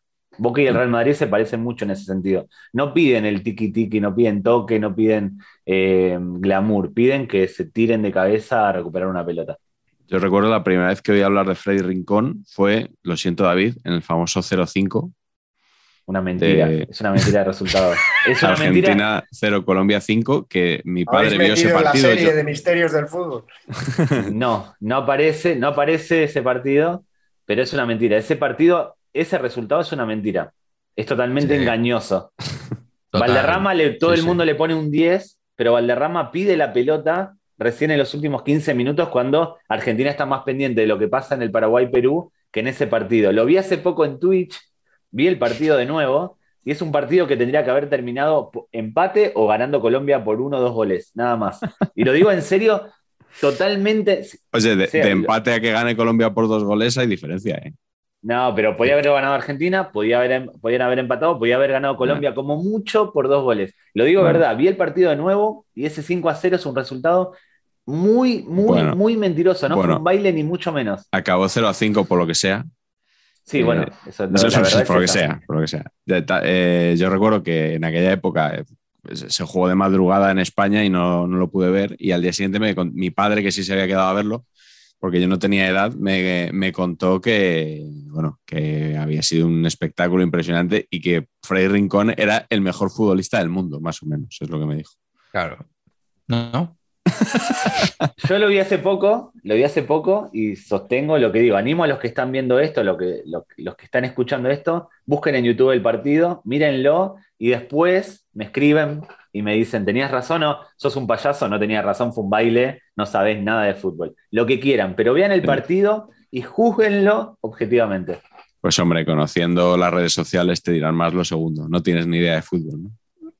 Claro. Eh, no, me, no me insultan tanto como a veces Como mereces. ¿Cómo te mereces? Sí, sí, y me sorprende, y me sorprende eso, porque me meto en bastante. Jardines. Sí, Por tu labor enciclopedia, macho, enciclopédica, macho. Tú eres, eh, que eres- es que eres la enciclopedia. Entonces, es un servicio que das. Eres como Google. Tú no, o sea, tú te puedes cagar en Google un ratito, pero al final te da muchas cosas. Entonces, Cada eh, vez menos, cada es vez- imposible meterse contigo. cada vez me estoy volviendo más versión premium. No suelto muchas cosas nuevas ya en, No, en redes. hombre, Ahora que tengo está- que reservar. Ahora que está abrazado ahí al poder con su FIFA y tal, Claro, claro, se ha claro. vendido, se ha vendido. Vamos con la Perdóname, Diego, te he tercera, fallado, Diego. vamos con la tercera ronda de jugadores. Empieza tu Carleto. Bueno, pues yo, mira, haciendo también otro guiño a David, me he ido a. Me he venido a, al Depor, que como sabéis lo está pasando ahora mal en esa primera RFF, que bueno, pues tiene muy jodido meterse primera, está el Racing ahí. No, al Racing ya no le va a pasar y lo que tiene que hacer es cerrar el playoff. Eso es. Y, pero he elegido un futbolista que me, siempre me llamó mucho la atención.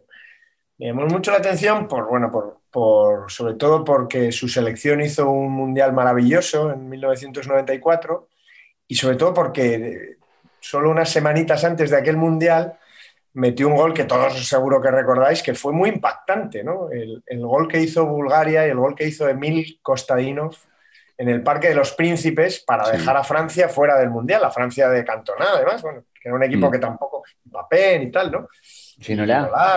Un, un equipo que, bueno, era equipazo, sí, sí. pinturero. Probablemente no era un equipo ahí demasiado fiable, pero No, era pero tenía, pinturero. tenía que buenos nombres, sí, sí. El gol que fue además en el minuto 90 y no sé cuántos, un golazo además, una, una volea fuera del área.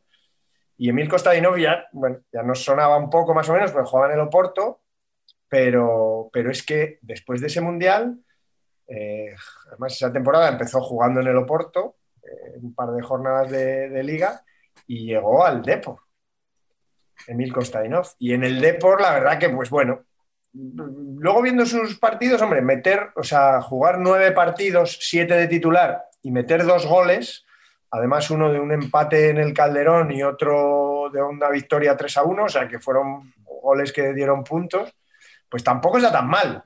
Pero es verdad que, que, que en aquel D, porque ese año quedó subcampeón, creo que fue el año de la Liga de Valdano, Sí, no, el- 94-95. Ah, vale, perdón, sí. Pues, Sí, sí. 94-95 creo que es la, la de Valdano. Sí, Eh, el Depor quedó segundo, eh, ya era el Super Depor, digamos. Ya había pasado lo de la, lo de la liga del- de- de- de- contra el Valencia, del penalti de. Jukic. Pero, pero bueno, no cuajó, no cuajó realmente. Y de hecho, esa temporada, no, no sé si habrá muchos futbolistas que hayan jugado en, en el Oporto, en el Depor, y acabó jugando en el Bayern de Múnich ese año. Eh, para después volver otra vez al, al Oporto y, y acabarse bastante pronto. Es un futbolista que con 32 años ya estaba un poco quemado. No sé si por lo que tomaban en la Bulgaria de Ceausescu, de jovencitos. de Ceausescu. No. Es verdad. Y en el 98, Ceausescu bulgariano, ¿eh? Ay, perdón, no, rumano. Pero bueno, es lo mismo. No me acuerdo del mismo. dictador búlgaro, no me, no me acuerdo. Bien ahí.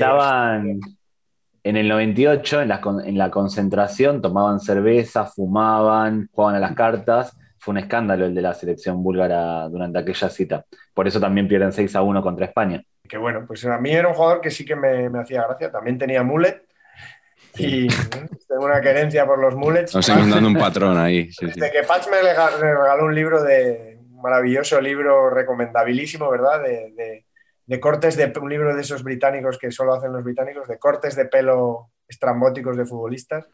Hailey, Dre- algo así, empieza con Hairdressers Lo tengo, sí. Hairdress Football Book. Maravilla. Pues nada, ahí Emil Kostainov siempre me llamó mucha atención eso. Luego, luego él sigue jugando- con la selección, tiene unos números buenísimos. Creo que tiene 70, par- 70 partidos, casi 30 goles. La verdad que era un tío, un tío potente. Mm. En clave deportivista, yo te apunto, David, otro delantero que parecía que se iba a comer el mundo, que es Omar Bravo. Uf, sí. Y ese fue un fiasco espectacular, el mexicano. Y el Pepe San, que sigue metiendo goles en Argentina a, di- Sí, a bueno, día de hoy. con 50 Tercero. a día años. de hoy. ¿No? Pepe Sí. San, pero Pepe San no se esperaba ya tanto, ¿no? Es un... No. Pero era, siempre fue un gran goleador. De equipo humilde, pero siempre metió goles. Y hoy lo sigue metiendo, y tiene cuarenta y pico años y sigue metiendo goles. un poco el Paco Salillas de Argentina, puede ser. Sí, sí, totalmente. Totalmente. Cosalillas. y- Oye, mejóralo, mejóralo. No, no, no. Así goleador de fútbol No modesto. bueno, Nino, a lo mejor por la edad también, ¿no? Sí, puede ser el Nino. Eh, sí. Puede ser el Nino argentino. Sí. Sí, sí. Patch, di- dinos tú tu tercer jugador, por favor. A mí es que el Nino argentino me ha gustado mucho, ¿eh? estoy por hacerme camiseta. Vamos a ver. Claro, yo, a ver, siguiendo con... el- eh, es un tema que también quería comentarles ya en plan genérico. ¿eh? Habiendo destrozado ahora a los argentinos, vamos con los británicos. El- ¿Ustedes creen que este mito del jugador británico no se adapta a jugar a es- en España, esto es correcto o es un mito? Es correcto. Por lo general, yo creo que tiene bastante. Hay bastantes casos que demuestran que sí, ¿no? Y muy pocos que no. Sí. Claro, es que, está, es que, que- es que los noes son poquísimos, ¿no? Mm. No sé, o sea, es que. Vinny Sandways y poco más. Vinny Sandwich, ahí, joder, ahí, ahí le has dado. Pues mi, mi jugador, como les he dicho, eh, categorizando, ya de fichaje de decepción, de Michael Owen. ¿Para qué nos traemos a Michael Owen? A mí explíquenme, ¿para qué? ¿A- ¿Para qué? Eso fue como muy gratuito. No, pues fue para sumar otro balón de oro, ¿no? A decir, No, tener- Ah, no, tenemos la cuatro, tenemos cinco. balón de oro.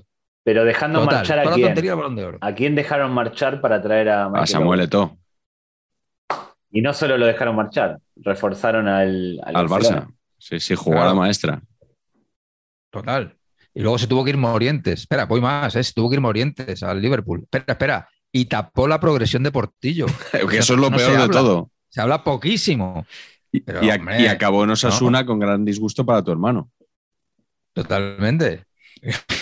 y, Y Owen- todo por Owen, todo por culpa de Owen. Todo por culpa de culpa Owen. de Owen. y voy a decir, y oigan, no sé si les parece, pero a mí Owen, cuando era bueno, tampoco me parecía bueno. O sea, es que, en- o sea, era un jugador que esta- estaba bien, Era, rapidito. era ya. Saviola, el Saviola británico. Saviola y No, Owen eran man, dos jugadores no, no, muy parecidos. No, no, no, no, no. Tampoco hay que insultar a los jugadores británicos así No, porque sí. esa, pero esa faltar- contra los argentinos, no, no, no. ¿Qué tiene Saviola en sus, sus primeros años? Era, jugaba muy- de una forma muy parecida, era, era perfectamente comparable con Michael Owen. Perfectamente comparable. A Owen le apodaban The Rabbit. Y a Saviola, el niño de oro. Hay un, hay un célebre artículo que es prefiero a Owen antes que a Zidane. Sí, ¿Y eso de quién?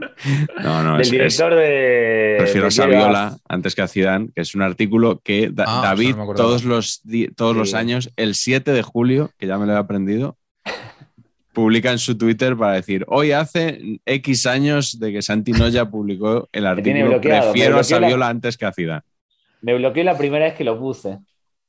Así. Me, me bloqueó, me bloqueó, sí, sí, sí. Yo, Y yo lo sé porque- deciros- Lo arroban y yo entro y estoy Claro, bloqueado. O sea, los lo chivatones. arroban. Sí, los chivatones. tengo que deciros que creo que Owen no hizo mala temporada en el Madrid, en absoluto. No, no hizo mala. No, no, no, total. Pues- es que yo he hablado de la previa. O sea, para mí el fichaje de decepcionante es ¿para qué le traes? para poner todo, otro balón de oro en la, vit- en la vitrina. O sea, ¿para qué? Pero luego estuvo bien, hizo una temporada muy aseada. Estuvo Sí, bien. oye, estuvo bien, sí, Patch, sí. no hemos comentado que detrás tienes a Ibrahimovic, ¿no? Por lo que veo, estás Hombre, pixeladísimo hoy, pero creo que pone Ibra, ¿no? Sí, total, es que estoy en los cuarteles de verano y aquí el wifi es un desastre. Y aquí tiene, tiene Pacheco Junior toda la cole de camisetas que ya le, le quedan pequeñas, o sea, de cuando era bebé. Y esta se la compró de Ibra porque hubo un momento en el que yo tenía una estrategia realmente fina, que era cada año le intentaba comprar la camiseta del mejor jugador del Barça y le gafaba. O sea, esto me ha Ah. funcionado mucho, muy bien. Se compró la de Messi y se lesionó. Eh, Tiago Alcántara toma por culo. Eh, Boyan, bueno, no os quiero contar, lo reventó. Pero ¿cuándo fueron los Eh, mejores esos del Barcelona? Todo, todo. Y eh, le, le pregunto, jugador así fichaje fraude, dice, Ibra, ¿qué te parece? Digo, bien, bien, porque además aquí se puede incluso hablar de Guardiola un poquito, ¿no? Sí. Del mundo Guardiola, de cómo, de este hombre, cómo no le sacó partido a este. Eh, ¿Es todo por el- la cosita esta del Lo estilo cambió por Eto'o, o- o precisamente. porque Claro, no sé, va a poner, no sé, es todo, todo como raro. Eh, Pero Ibra, que ha sido la leche, pues aquí no, aquí no. Tampoco hizo mala temporada del todo. Hizo mejor temporada que Owen. Mucho, mucho mejor, sí, mucha mejor sí, temporada que Owen. sí. Sí, cómo no. Mucha mejor temporada que Michael Owen en el goles yo creo que metió menos. Más, metió más. ¿Sí? Veintipico goles. Metió muchos, 25, Ibra, ¿eh? 26. Voy a buscar, metió muchos. De hecho, un el clásico en el Camp Nou lo gana el Barcelona con un gol suyo. Los últimos partidos, creo que el decisivo de Champions, que Y queda el fuera. derby también. El derby creo que metió el gol eh, contra el español Bueno, también. Sí, 1-0. pero después en el partido clave creo que no juega, los últimos partidos no los juega, ya Guardiola estaba un poco eh, cansado de tratar de buscarle un lugar entre sus jugadores, porque Guardiola es muy bueno, pero es poco flexible y poco... Él dice que se adapta a los jugadores, pero eso es una gran mentira.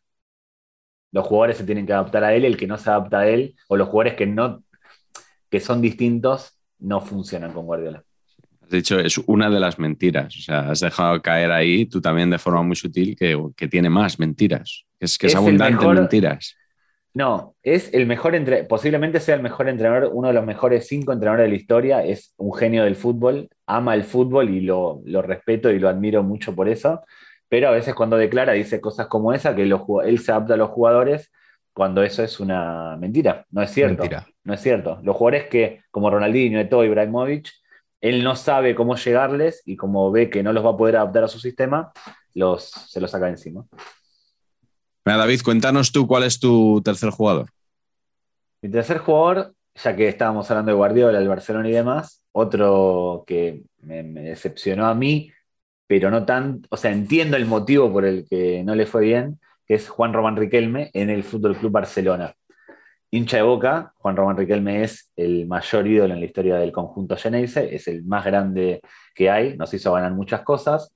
A mí me hizo muy feliz con Manteca Martínez, pero en el Barcelona no le fue bien y pura y exclusivamente no por Bangal, no por sino por Joan Gaspart, que decidió ficharlo sin tener en cuenta la opinión de- del entrenador holandés. El juego de Riquelme no se adaptaba al, al juego que quería Bangal, al juego esquemático que quería Bangal, y Bangal no era capaz de encontrarle tampoco un lugar a, a Juan Román Riquelme, y por eso le fue mal. Y a mí me decepcionó bastante. Yo siendo un seguidor del, Real Madrid, yo siempre raulista, casillista y demás, seguida al Real Madrid, tuve un póster de Riquelme eh, durante, durante mi adolescencia, durante mi, mi juventud, con la camiseta del Fútbol Club Barcelona, porque confiaba en que le iba a ir bien. Y no, no fue así. Por suerte después se fue e hizo lo que hizo en el Villarreal y hizo lo que terminó haciendo en Boca. Sí, el Villarreal yo creo que se, ahí sí lució, pero es que en el Barça yo creo que fue pues es un fichaje del, presidente al estilo lo que estábamos hablando de Owen, ¿no? Es decir, me traigo aquí este cromo porque es el que está de moda, el que dicen que va a ser el jugador argentino del futuro, pero que no tenía encaje en, el equipo. Pero con razón, o sea, y Riquelme, de hecho, hoy cua- cuando le preguntan por Bangal, él dice, Bangal vino y me dijo, yo no te pedí, desde el principio, o sea, no, no le engañó. Y el Bangal era muy difícil que aceptase que un jugador de las características de Riquelme, donde todo el juego tiene que pasar por él, porque Claro. Riquelme es un tipo que maneja los ritmos del partido. Y el esquema de Bangal es totalmente opuesto a eso. Bangal quiere un funcionamiento colectivo. Estaba claro que no iban a coincidir. Si Bangal conseguía que Riquelme se quedase quieto en una parcela del terreno de juego, Riquelme tampoco hubiese triunfado. porque no hubiese sido Riquelme. Estaban condenados a desentenderse. Pues yo, ahora que has hablado de Bangal, voy a seguir con el Barcelona porque el anterior programa ya mencioné el, el anterior programa hablamos de porteros y ya mencioné a Víctor Bahía brevemente y hoy me gustaría hablar un pelín más de él porque eh, Víctor Bahía se podría llamar Claudemir Víctor Bahía. Pach, esto seguro que te va, te va a gustar a ti.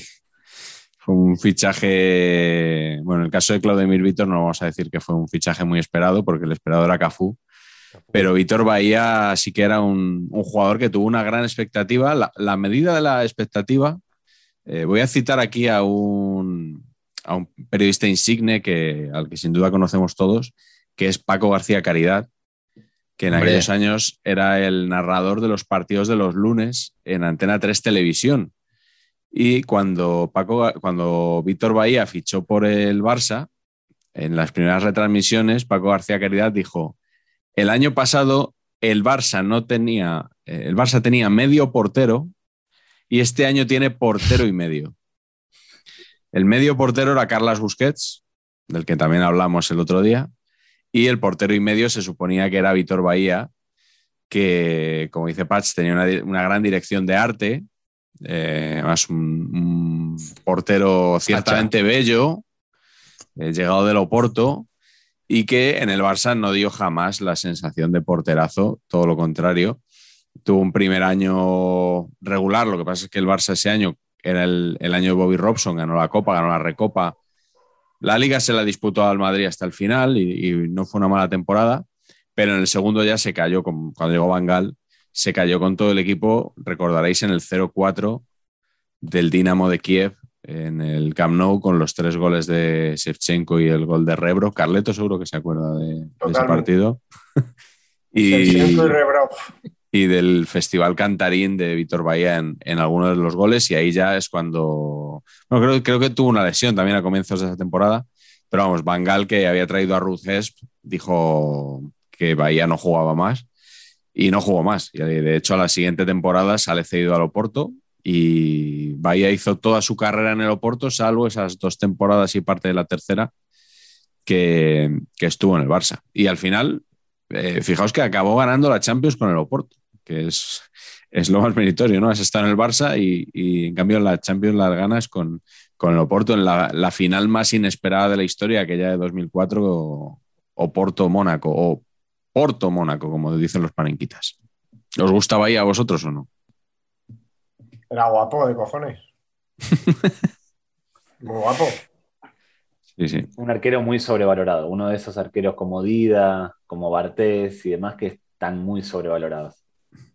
Bueno, pues vamos por la cuarta ronda. Yo creo que vamos a hacer solo cuatro rondas porque si no, no va a dar tiempo a ir a la Glorieta Paqui. Eh, David, empieza tú. ¿Cuál es tu último fichaje lamentable? Caca. Y esto, oh, obligado. digo verdad, cuando. Ha tardado Kaká, en salir, ha tardado en salir.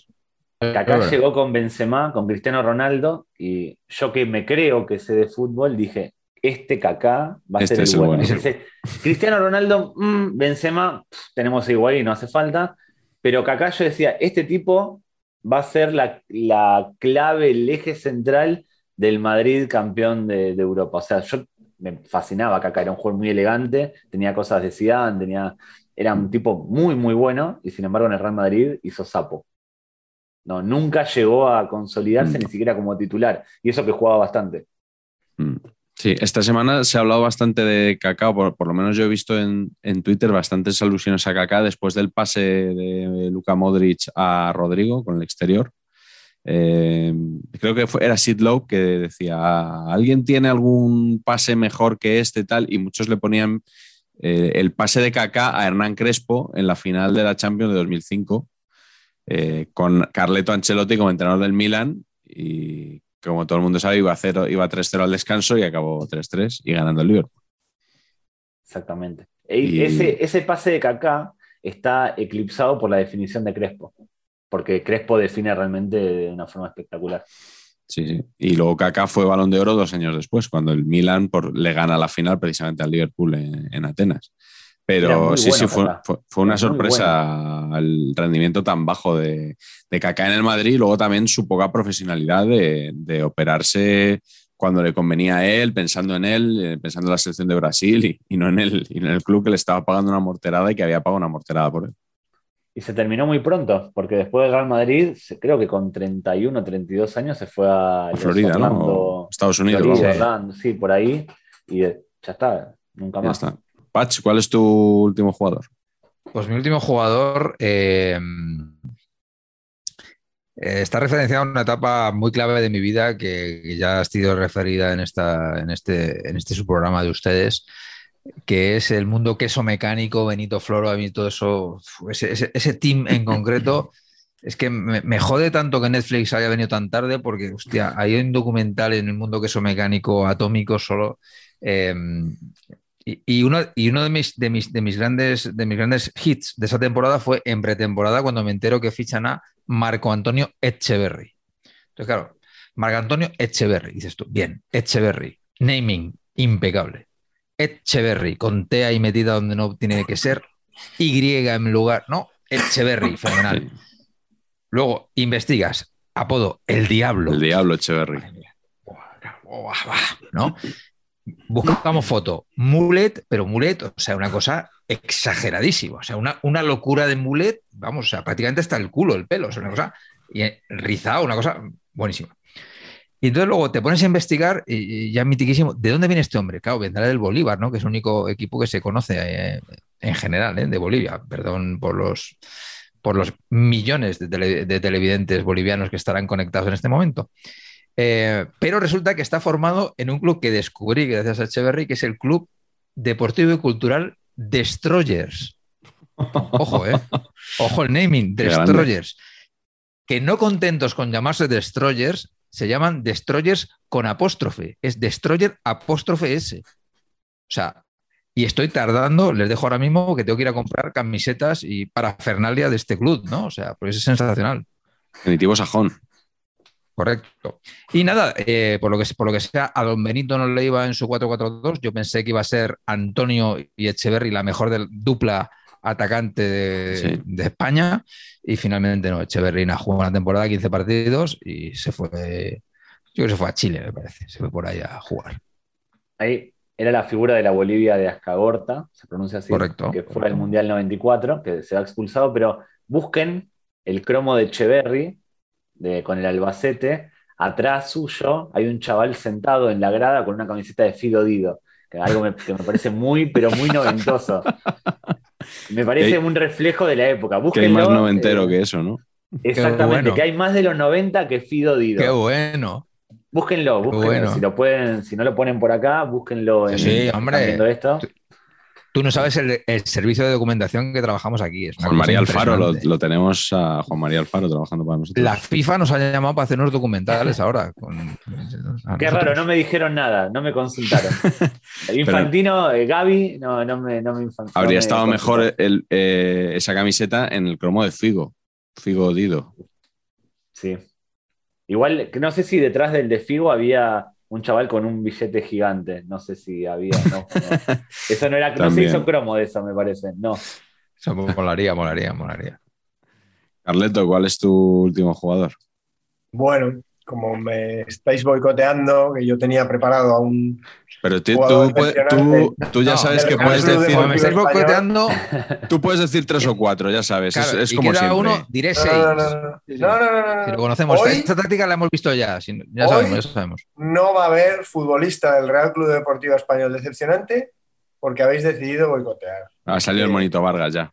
Esto es. No, no, me da igual. O sea, aquí, aquí habéis hecho un golpe de Estado. Y además, tengo que decir que de la lista que ha dado Patch me, me venía muy a cuento porque me hubiera gustado discutir también con, con David si Palermo fue o no un fiasco, porque yo creo que no fue un fiasco Palermo en el fútbol español. Yo creo que tuvo mala Sí. suerte, pero que sus números están muy cercanos a los de Jonathan Caleri. Cuidado, Son- que ahora está jugando en el Sao Si eso, Paulo. si eso es triunfar, Bueno, que bueno, ahora bueno, está bueno, jugando bueno, en el bueno, o sea, Sao Paulo corta, corta, gracias corta, a los corta, corta, goles corta el que hizo en corta. todos los equipos menos en el español. Fuera, fuera, fuera, fuera, fuera. Pero ser equiparable a, equiparable a Caleri es triunfar. No, no, al contrario, no. Yo creo favor, que no o fue sea, un fiasco, ¿eh? Sobre todo por lo que hicieron ambos en Boca. Yo a Palermo lo quiero muchísimo, es uno de los mayores cielos de la historia de Boca. En España, las expectativas eran muy altas porque le había metido dos goles al Real Madrid. Había sido la figura de aquel Real Madrid, un jugador muy carismático y las expectativas estaban muy arriba. Ya el hecho de fichar por el Villarreal y no por un equipo de Europa Sí, sí. más importante, habla eh, ya como para sospechar. Pero cuando empieza a adaptarse al fútbol español, que no es igual que el fútbol argentino, hay una imagen de Palermo muy curiosa en un Villarreal, en un Real Madrid Villarreal, en el Santiago Bernabéu, que el, el Villarreal está perdiendo 1 a 0 y hay un tiro libre a favor del Villarreal. En el área del Real Madrid solo estaba Palermo. Y Palermo se enfada con sus compañeros. Palermo dice como, vengan, no me dejen solo. O sea, no entendía cómo, perdiendo 1 a 0, todo el Villarreal estaba en un tiro libre a favor en el Bernabéu, detrás suyo, y no en el área. Palermo en ese, en ese contexto no podía hacer nada, porque Palermo, si bien iba muy bien por arriba, necesitaba tener eh, gente que lo, lo arropase, que jugase también para él. Y en el momento en que empieza a adaptarse al fútbol español, que como digo era distinto al argentino, le hubiese ido mejor en Italia, le pasa lo de la grada del Ciudad de Valencia. Tremendo. Y ahí ya no vuelve a ser, ya no, Eso se es termina su tremendo. paso por España. Eso es tremendo, sí. Especialistas de en gradas que caen. España, ese país. Sí, y Valencia, Campo porque del en el Mallorca. Ciutat y en el Madrigal, en el Madrigal, Con el en español. un partido, sí, con el español. el rumano creo que fue, un delantero rumano. No Lola, sale el nombre. Villanovic, ¿puede ser? No, no, no, ese es este. Lola era serbio de uno de esos países que se desarman sí. siempre. Eh, un rumano de. No me sale el nombre. También con Hamsic. En el Madrigal pasó dos veces. Una con Hamsic en un partido de UEFA de Champions y otra con un rumano de. No me sale el nombre. ¿Pero de qué Bueno, equipo? Radu. Ruma- ¿Rumano de qué equipo? Milo, Milo, Raducanu, Milovan- Mi- Milovanovic. ¿Pero de qué equipo? Del ¿Del español, español? me parece. Raduchoyu. No, no, no. Del, del 2000, en la época del 2000. Ah, el 2000. Sí, Raducanu. no me sale el nombre. Radu- Puede ser, puede ser. Bueno, todo esto para que yo el que quería decir es otro. Venga. Como sabéis, ahí meto mis malas artes. Hay un futbolista mítico de todos los que ya peinamos muchas canas, que es Raba Madjer, que tuvo un paso fulgurante por el Valencia. Y, y- y yo recuerdo ese fichaje como algo que me quedé impactado, porque el Sí. Valencia acababa de ascender con Di Stéfano, acababa de ascender ese año después de aquel descenso ochentero que tuvo, eh, y iba mal, iba mal en la liga. Y, y va y se traen a, a Madjer en enero. Que había metido el gol de tacón aquel en la final de la Copa de Europa. gol en la Champions y en esa misma temporada el Madrid había hecho esa eliminatoria del partido de, de Paco Llorente en Valencia, En Valencia. precisamente. Sí, sí, La ida clausurado fue en. Valencia, ganó 2-1 el Madrid y la vuelta fue en Oporto, ganó 1-2 con los dos goles de Mitchell, la jugada de Paco Llorente, pero ahí todavía estaba Madger en el, en el Oporto. Creo, de hecho, he estado mirando Madger en ese Oporto entre la liga portuguesa, que obviamente el Oporto se, se paseaba en aquella época, y la Champions había metido, creo que iba a gol por partido. O sea, si había jugado 20 partidos, metió 20 goles, una cosa loca. Y el Valencia se gasta la pasta, lo trae para, para levantar una temporada que iba mal. De hecho, acabaron echando a, a Di Stéfano y acabó, no sé si Roberto o, o Paquito de, de entrenador. Sería Boro. Y- todavía, no estaba, todavía no estaba ni jugando igual Boro. Estaría jugando. Ahí, ahí, estaría empezando a jugar. Pero bueno, igual cogió el equipo él también, ¿eh? Exacto. Y Madger marca gol en los tres primeros partidos. O sea, tres, tres goles, tres, tres partidos, tres goles. Pero luego empieza a tener problemas, el equipo va mal, el equipo se mete abajo, echan a Di Stéfano y solo mete un gol más en lo que restó de temporada. Pero vamos, aquel fiasco de Madger, a mí me, yo me acuerdo que para mí, jugador mítico, mítico de, de los años en los que el fútbol lo aprendes de corazón y no de cabeza. Yo a partir del, Mm. 90, a partir del 94 ya todo lo que he aprendido, todo lo que he visto lo, lo sé de memoria, pero en aquella época, cuando vives el fútbol a saco, Mm. hostia, el fichaje de Madger para mí fue la leche. Sí, sí. Está en, el- está en nuestro libro, en Saber y Empatar, en eh, la historia de Raba Madjer, eh, que estaba el otro día en el sorteo del Mundial haciendo de mano inocente. No sé si le visteis. ¿Ah, sí? Sí. Sí, sí, estaba ahí el hombre con, pues eso, ya con, con una edad provecta y estuvo ahí sacando, sacando bolitas. Sí, sí. Provecta 64, por ejemplo. Yo creo que es el 58. Premio para Patch, como siempre. Yo voy a cerrar con un jugador que está en activo y que ha sido un fiasco, se puede decir, en dos equipos distintos. Es nada menos que Víctor Machín, más conocido por Vitolo, que mm, no sé si recordáis que había otro Vitolo anteriormente que jugó en el Sí. Racing. Ese era tinerfeño, pero el Vitolo más conocido, el jugador actualmente del Getafe, es Gran Canario, donde, eh, donde estuvo viviendo David en su día. Y bueno, jugador de la cantera de Las Palmas, que ficha a Monchi, de los fichajes buenos de Monchi, en el Sevilla da el gran salto, jugador con, con un gran físico, muy alto, pero con, con desborde muy completo. Bueno, pues en el Sevilla eh, realmente explota, es internacional, con Del Bosque, Lopetegui le lleva regularmente y en el verano de 2017, creo recordar, el, el Atleti se hace con él, mm, bueno, con un clausulazo. En Sevilla lo consideran una traición porque daban por hecho que se iba a quedar y cuando incluso el presidente lo había dado a entender, pues llega Vitolo y se va al Atlético de Madrid. Eh, el Atleti ese verano no puede inscribir jugadores, entonces lo ceden a Las Palmas. Empieza jugando con Las Palmas en primera división, luego llega al Atleti, se lesiona, no sé qué. Total, que Vitolo ha sido, yo creo, una de las grandes decepciones. Pero es que luego, Sí, sí.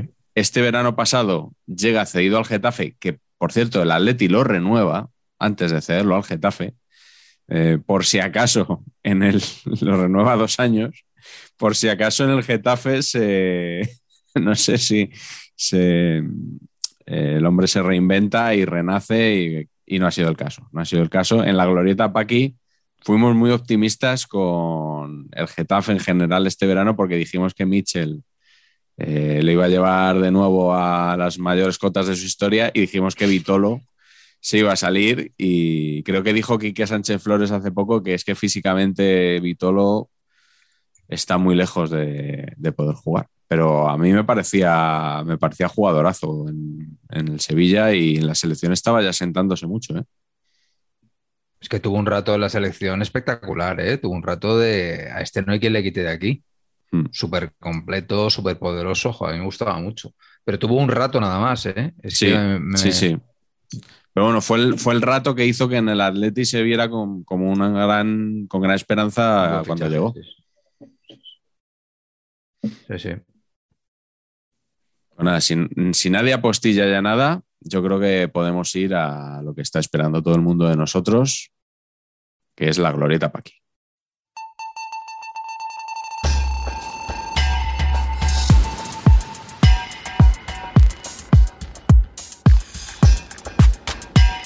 La glorieta Paqui nos ha preguntado Patch, os ha planteado como siempre una lista de jugadores y nos ha preguntado fraude o no fraude. Yo creo que la pregunta es clara y si os parece vamos a empezar con un jugador del que ya hemos hablado, pero bueno, por ratificar un poco las posturas, quiero saber si os parece un fraude o no, Gareth Bale. O sea, ¿esto es que es un fraude o que no? ¿Cómo es el asunto? Esto es que no. Eso es que no. porque O sea, eso es que estás a favor no. de- de- del A jugador. favor. O sea, no, no, en contra. para arriba. A ver, Sí, los no, dos. pero David, tú No estás, a es favor, tú estás a favor de Gareth Bale, ¿no? Yo estoy a favor de Gareth Bale. Entonces pulgar para arriba, como en la Ah, arena romana, ¿vale? Así. Este, este, Perfecto. este presentador es que formula fatal las preguntas. Bueno, yo es que, como siempre digo, la glorieta para aquí es responsabilidad tuya y la pregunta Ajá. es la que me has dejado Sí, escrita. Está bonito, está bonito descargar así entre los que, que no somos profesionales no, del medio. significa- fraude no, esto es no, esto es sí, pero de última Bueno, a favor en a ver, contra. neto, venga, neto, neto. Nos gusta Bale, pulgar para arriba. No nos gusta, para abajo. Claro, o sea, así de claro. Yo, yo mm, no me mojo porque es que es un poco lo que dice David. Cuando critican a Bale, me sale lo de defenderlo, ¿no? porque ha aportado grandes cosas al Madrid. Pero por otro lado, cuando veo a sus propagandistas, por lo menos los del principio, porque ahora ya tiene pocos el hombre, eh, me parece lo contrario. Eh, entonces me quedo ahí un poco entre, entre dos aguas. Creo que podía haber sido mucho más de lo que ha sido también, es verdad. Sí. Bueno, pues, ya está. es que es un pues crack. ventilado. Ventilado Gareth Bale, segundo Venga. de la lista. Joao Félix.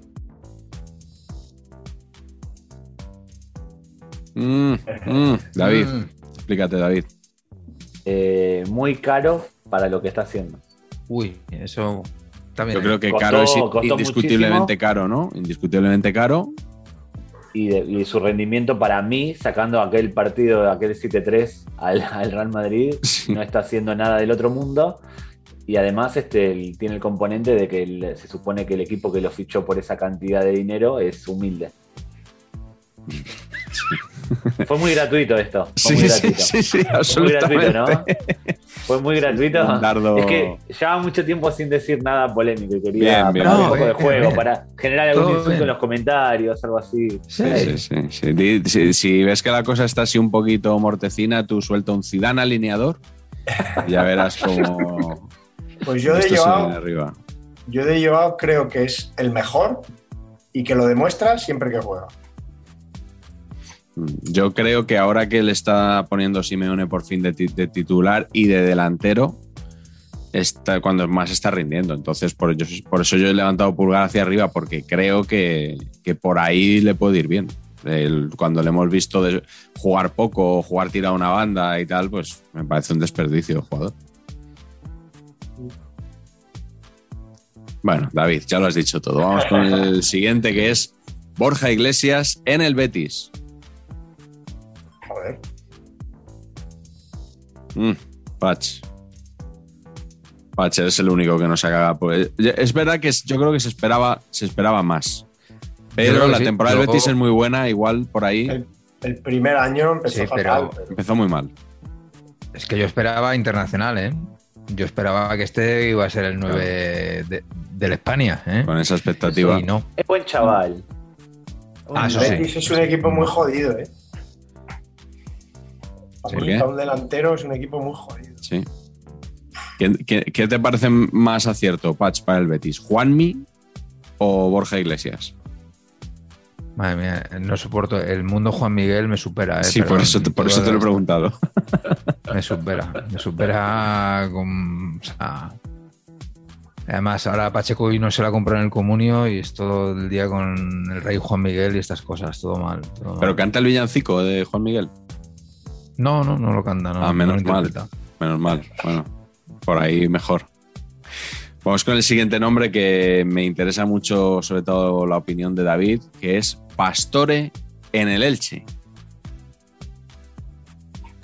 Yo es que Pastore, para mí, lo de, lo de en el Elche me ha sobrado. O sea, para mí Pastore es un eterno dedito para abajo. O sea, una cosa incomprensible. No, no, no, no, no, no. ¿Cómo que no? Que no. Bueno, David, David, dale, dale. Para mí, en el Elche, el el- candidato es un candidato al Renaldiños, World Player. Ronaldinho World Player. Cuando fichó, dije candidato a Ronaldinho World Player. Y a lo largo de su carrera, para mí, Pastor es un futbolista con muy buenas condiciones, es muy técnico, es muy habilidoso.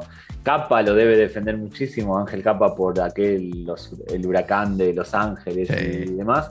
Pero para mí, Pastore nunca terminó de explotar, nunca terminó de demostrar lo que todos suponemos que tiene. Es una especie de Dybala, que uno ve que tiene todas las condiciones, pero que nunca las termina demostrando con continuidad en el terreno de juego. Es un buen suplente para mi Pastore. Fue un buen suplente en el PSG, fue un buen suplente allá por donde pasó, pero eh, nunca terminó de demostrar lo que, lo que se supone. Buen chaval Mm. también. Buen chaval, buen chaval. No será buen chaval. Maxi Gómez en el Valencia. A mí me ha decepcionado. Yo después de verle en Vigo pensaba que, que en el Valencia podía hacer mucho más. A mí me pasó eso, ¿eh? A mí me pasó que en el Celta dije, este es para en Valencia y se viene al Madrid costándonos 150 millones de euros. O igual, Esto igual, es lo que pensé. igual exageraste un poco también. Sí, ¿eh? un No, poquito. yo, yo os digo lo que, me lo que vi es en el Celta un delantero absolutamente gordo que metía todos los goles. Entonces yo pensé, se va un equipo bueno se va a poner en forma, va a meter 150 goles, nos va a costar 150 millones de euros, jugará seis partidos y al año que viene cedido al Bayer Leverkusen. Esto es el camino que le veía yo a Maxi Gómez. Entonces, para mí ha sido un bastante fraude en el Valencia. El Valencia no ha hecho casi nada, muy poco. Dijiste Tú lo has confundido con Jovic, yo creo. ¿Con quién? Eso es lo que ha hecho el Madrid con Jovic. Esa carrera. correcto. Esa carrera de. Y, también ex gordo, efectivamente, es correcto, sí, sí. Quiero, quiero que quede claro que Pach dijo que el Celta no era un equipo bueno.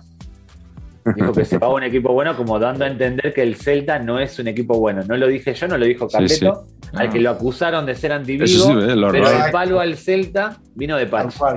Bueno, este es un programa antivigo de siempre, ¿eh? no es de ahora. Aquí a, ver Caballero no se le aprecia, las luces, nada, nada, todo mal. Tantas luces en la ciudad y tan pocas luces en este. Todo mal. bueno, el siguiente nombre, vamos a salir de este jardín, es Paco Alcácer en el Villarreal. Ah, sí, la verdad. Yo creo que, que Alcácer en general es un chico que tiene mucho gol, pero no sé si es que no ha elegido bien su carrera, pero podía, haber hecho. muchos problemas con lesiones, ¿no? No sé, me suena que Paz le ha concedido ahí un poco el beneficio, ¿no? Con el dedo por la mitad. Sí, no, pero precisamente porque no tenía ninguna esperanza. Entonces no me ha generado ah. mucha decepción porque no tenía ninguna esperanza. Entonces mm, me parece todo bien. Ese es el tema. Y les voy a hacer una pregunta. ¿Cuántos años tiene Alcácer? Pues hombre, ya, ya tiene que tener. Ya tiene que estar por los 28, 29, ¿no? Empezó muy joven Claro, pero tú ves Alcácer y te parece que tiene 37.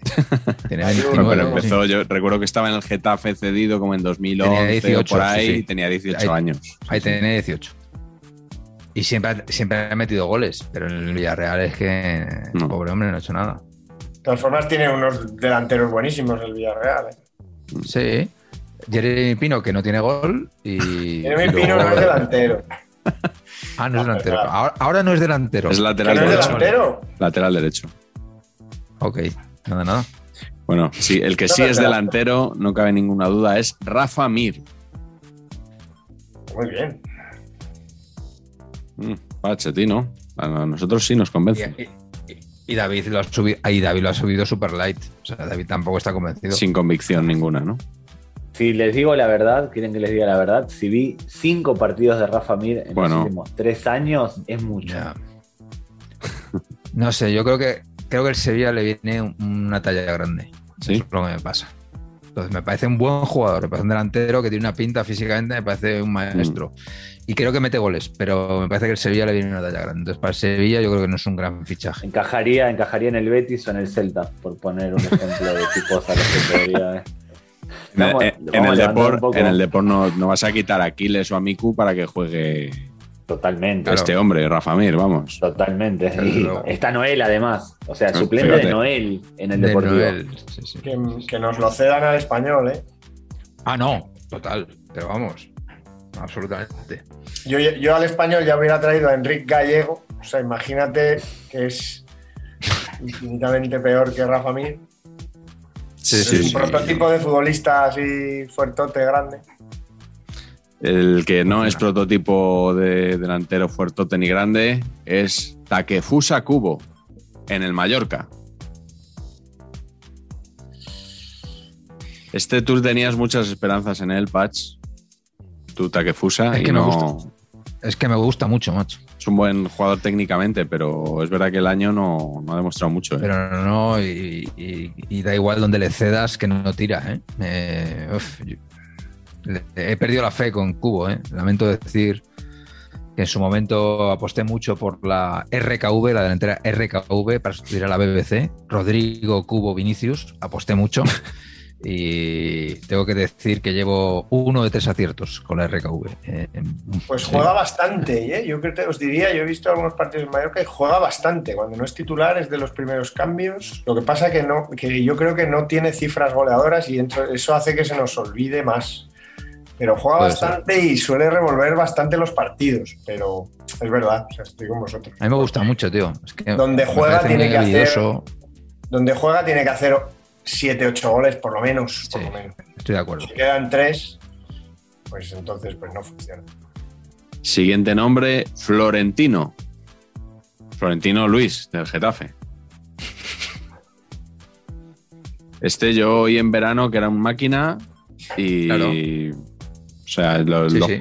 aquí es cuando yo podría decir lo de los panenquitas nos vendían una cosa que luego no se ha cumplido. ¿eh? Muy de acuerdo.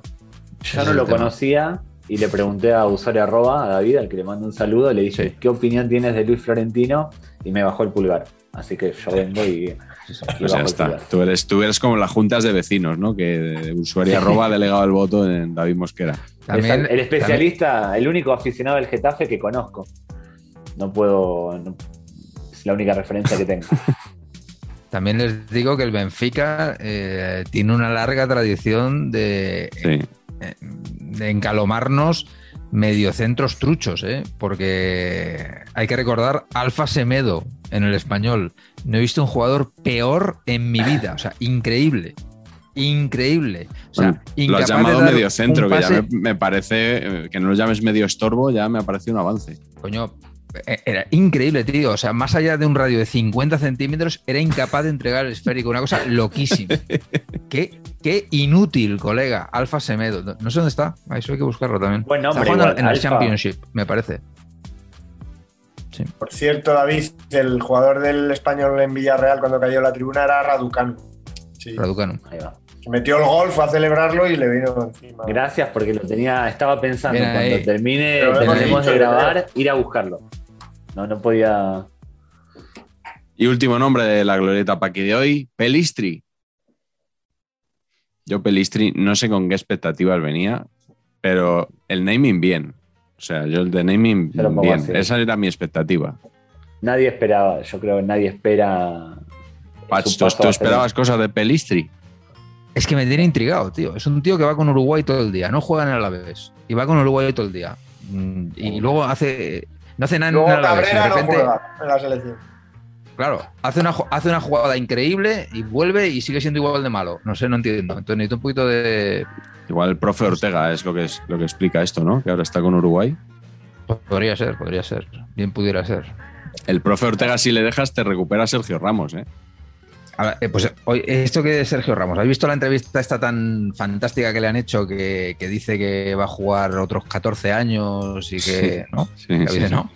Una Muy cosa optimista. bastante, opt- bastante optimista, ¿no? Así Pues como no está, puede hacerlo. Así como está ahora en el PSG, puede jugar 14, 20, 30 años. Sí, sí. No Eso veo mismo ningún pensé yo. problema.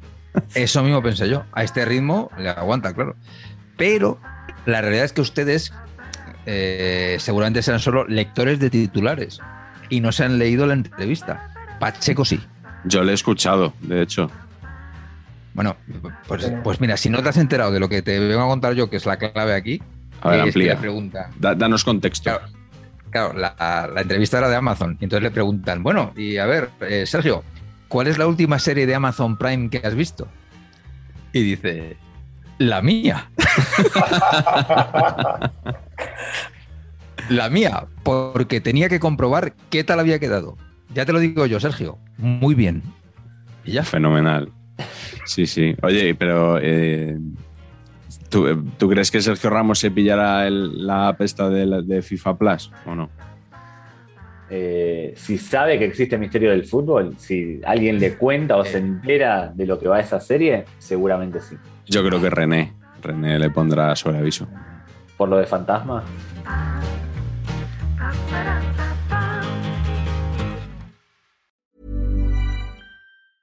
Even when we're on a budget, we still deserve nice things. Quince is a place to scoop up stunning high-end goods for 50 to 80% less than similar brands. They have buttery soft cashmere sweaters starting at $50, luxurious Italian leather bags, and so much more.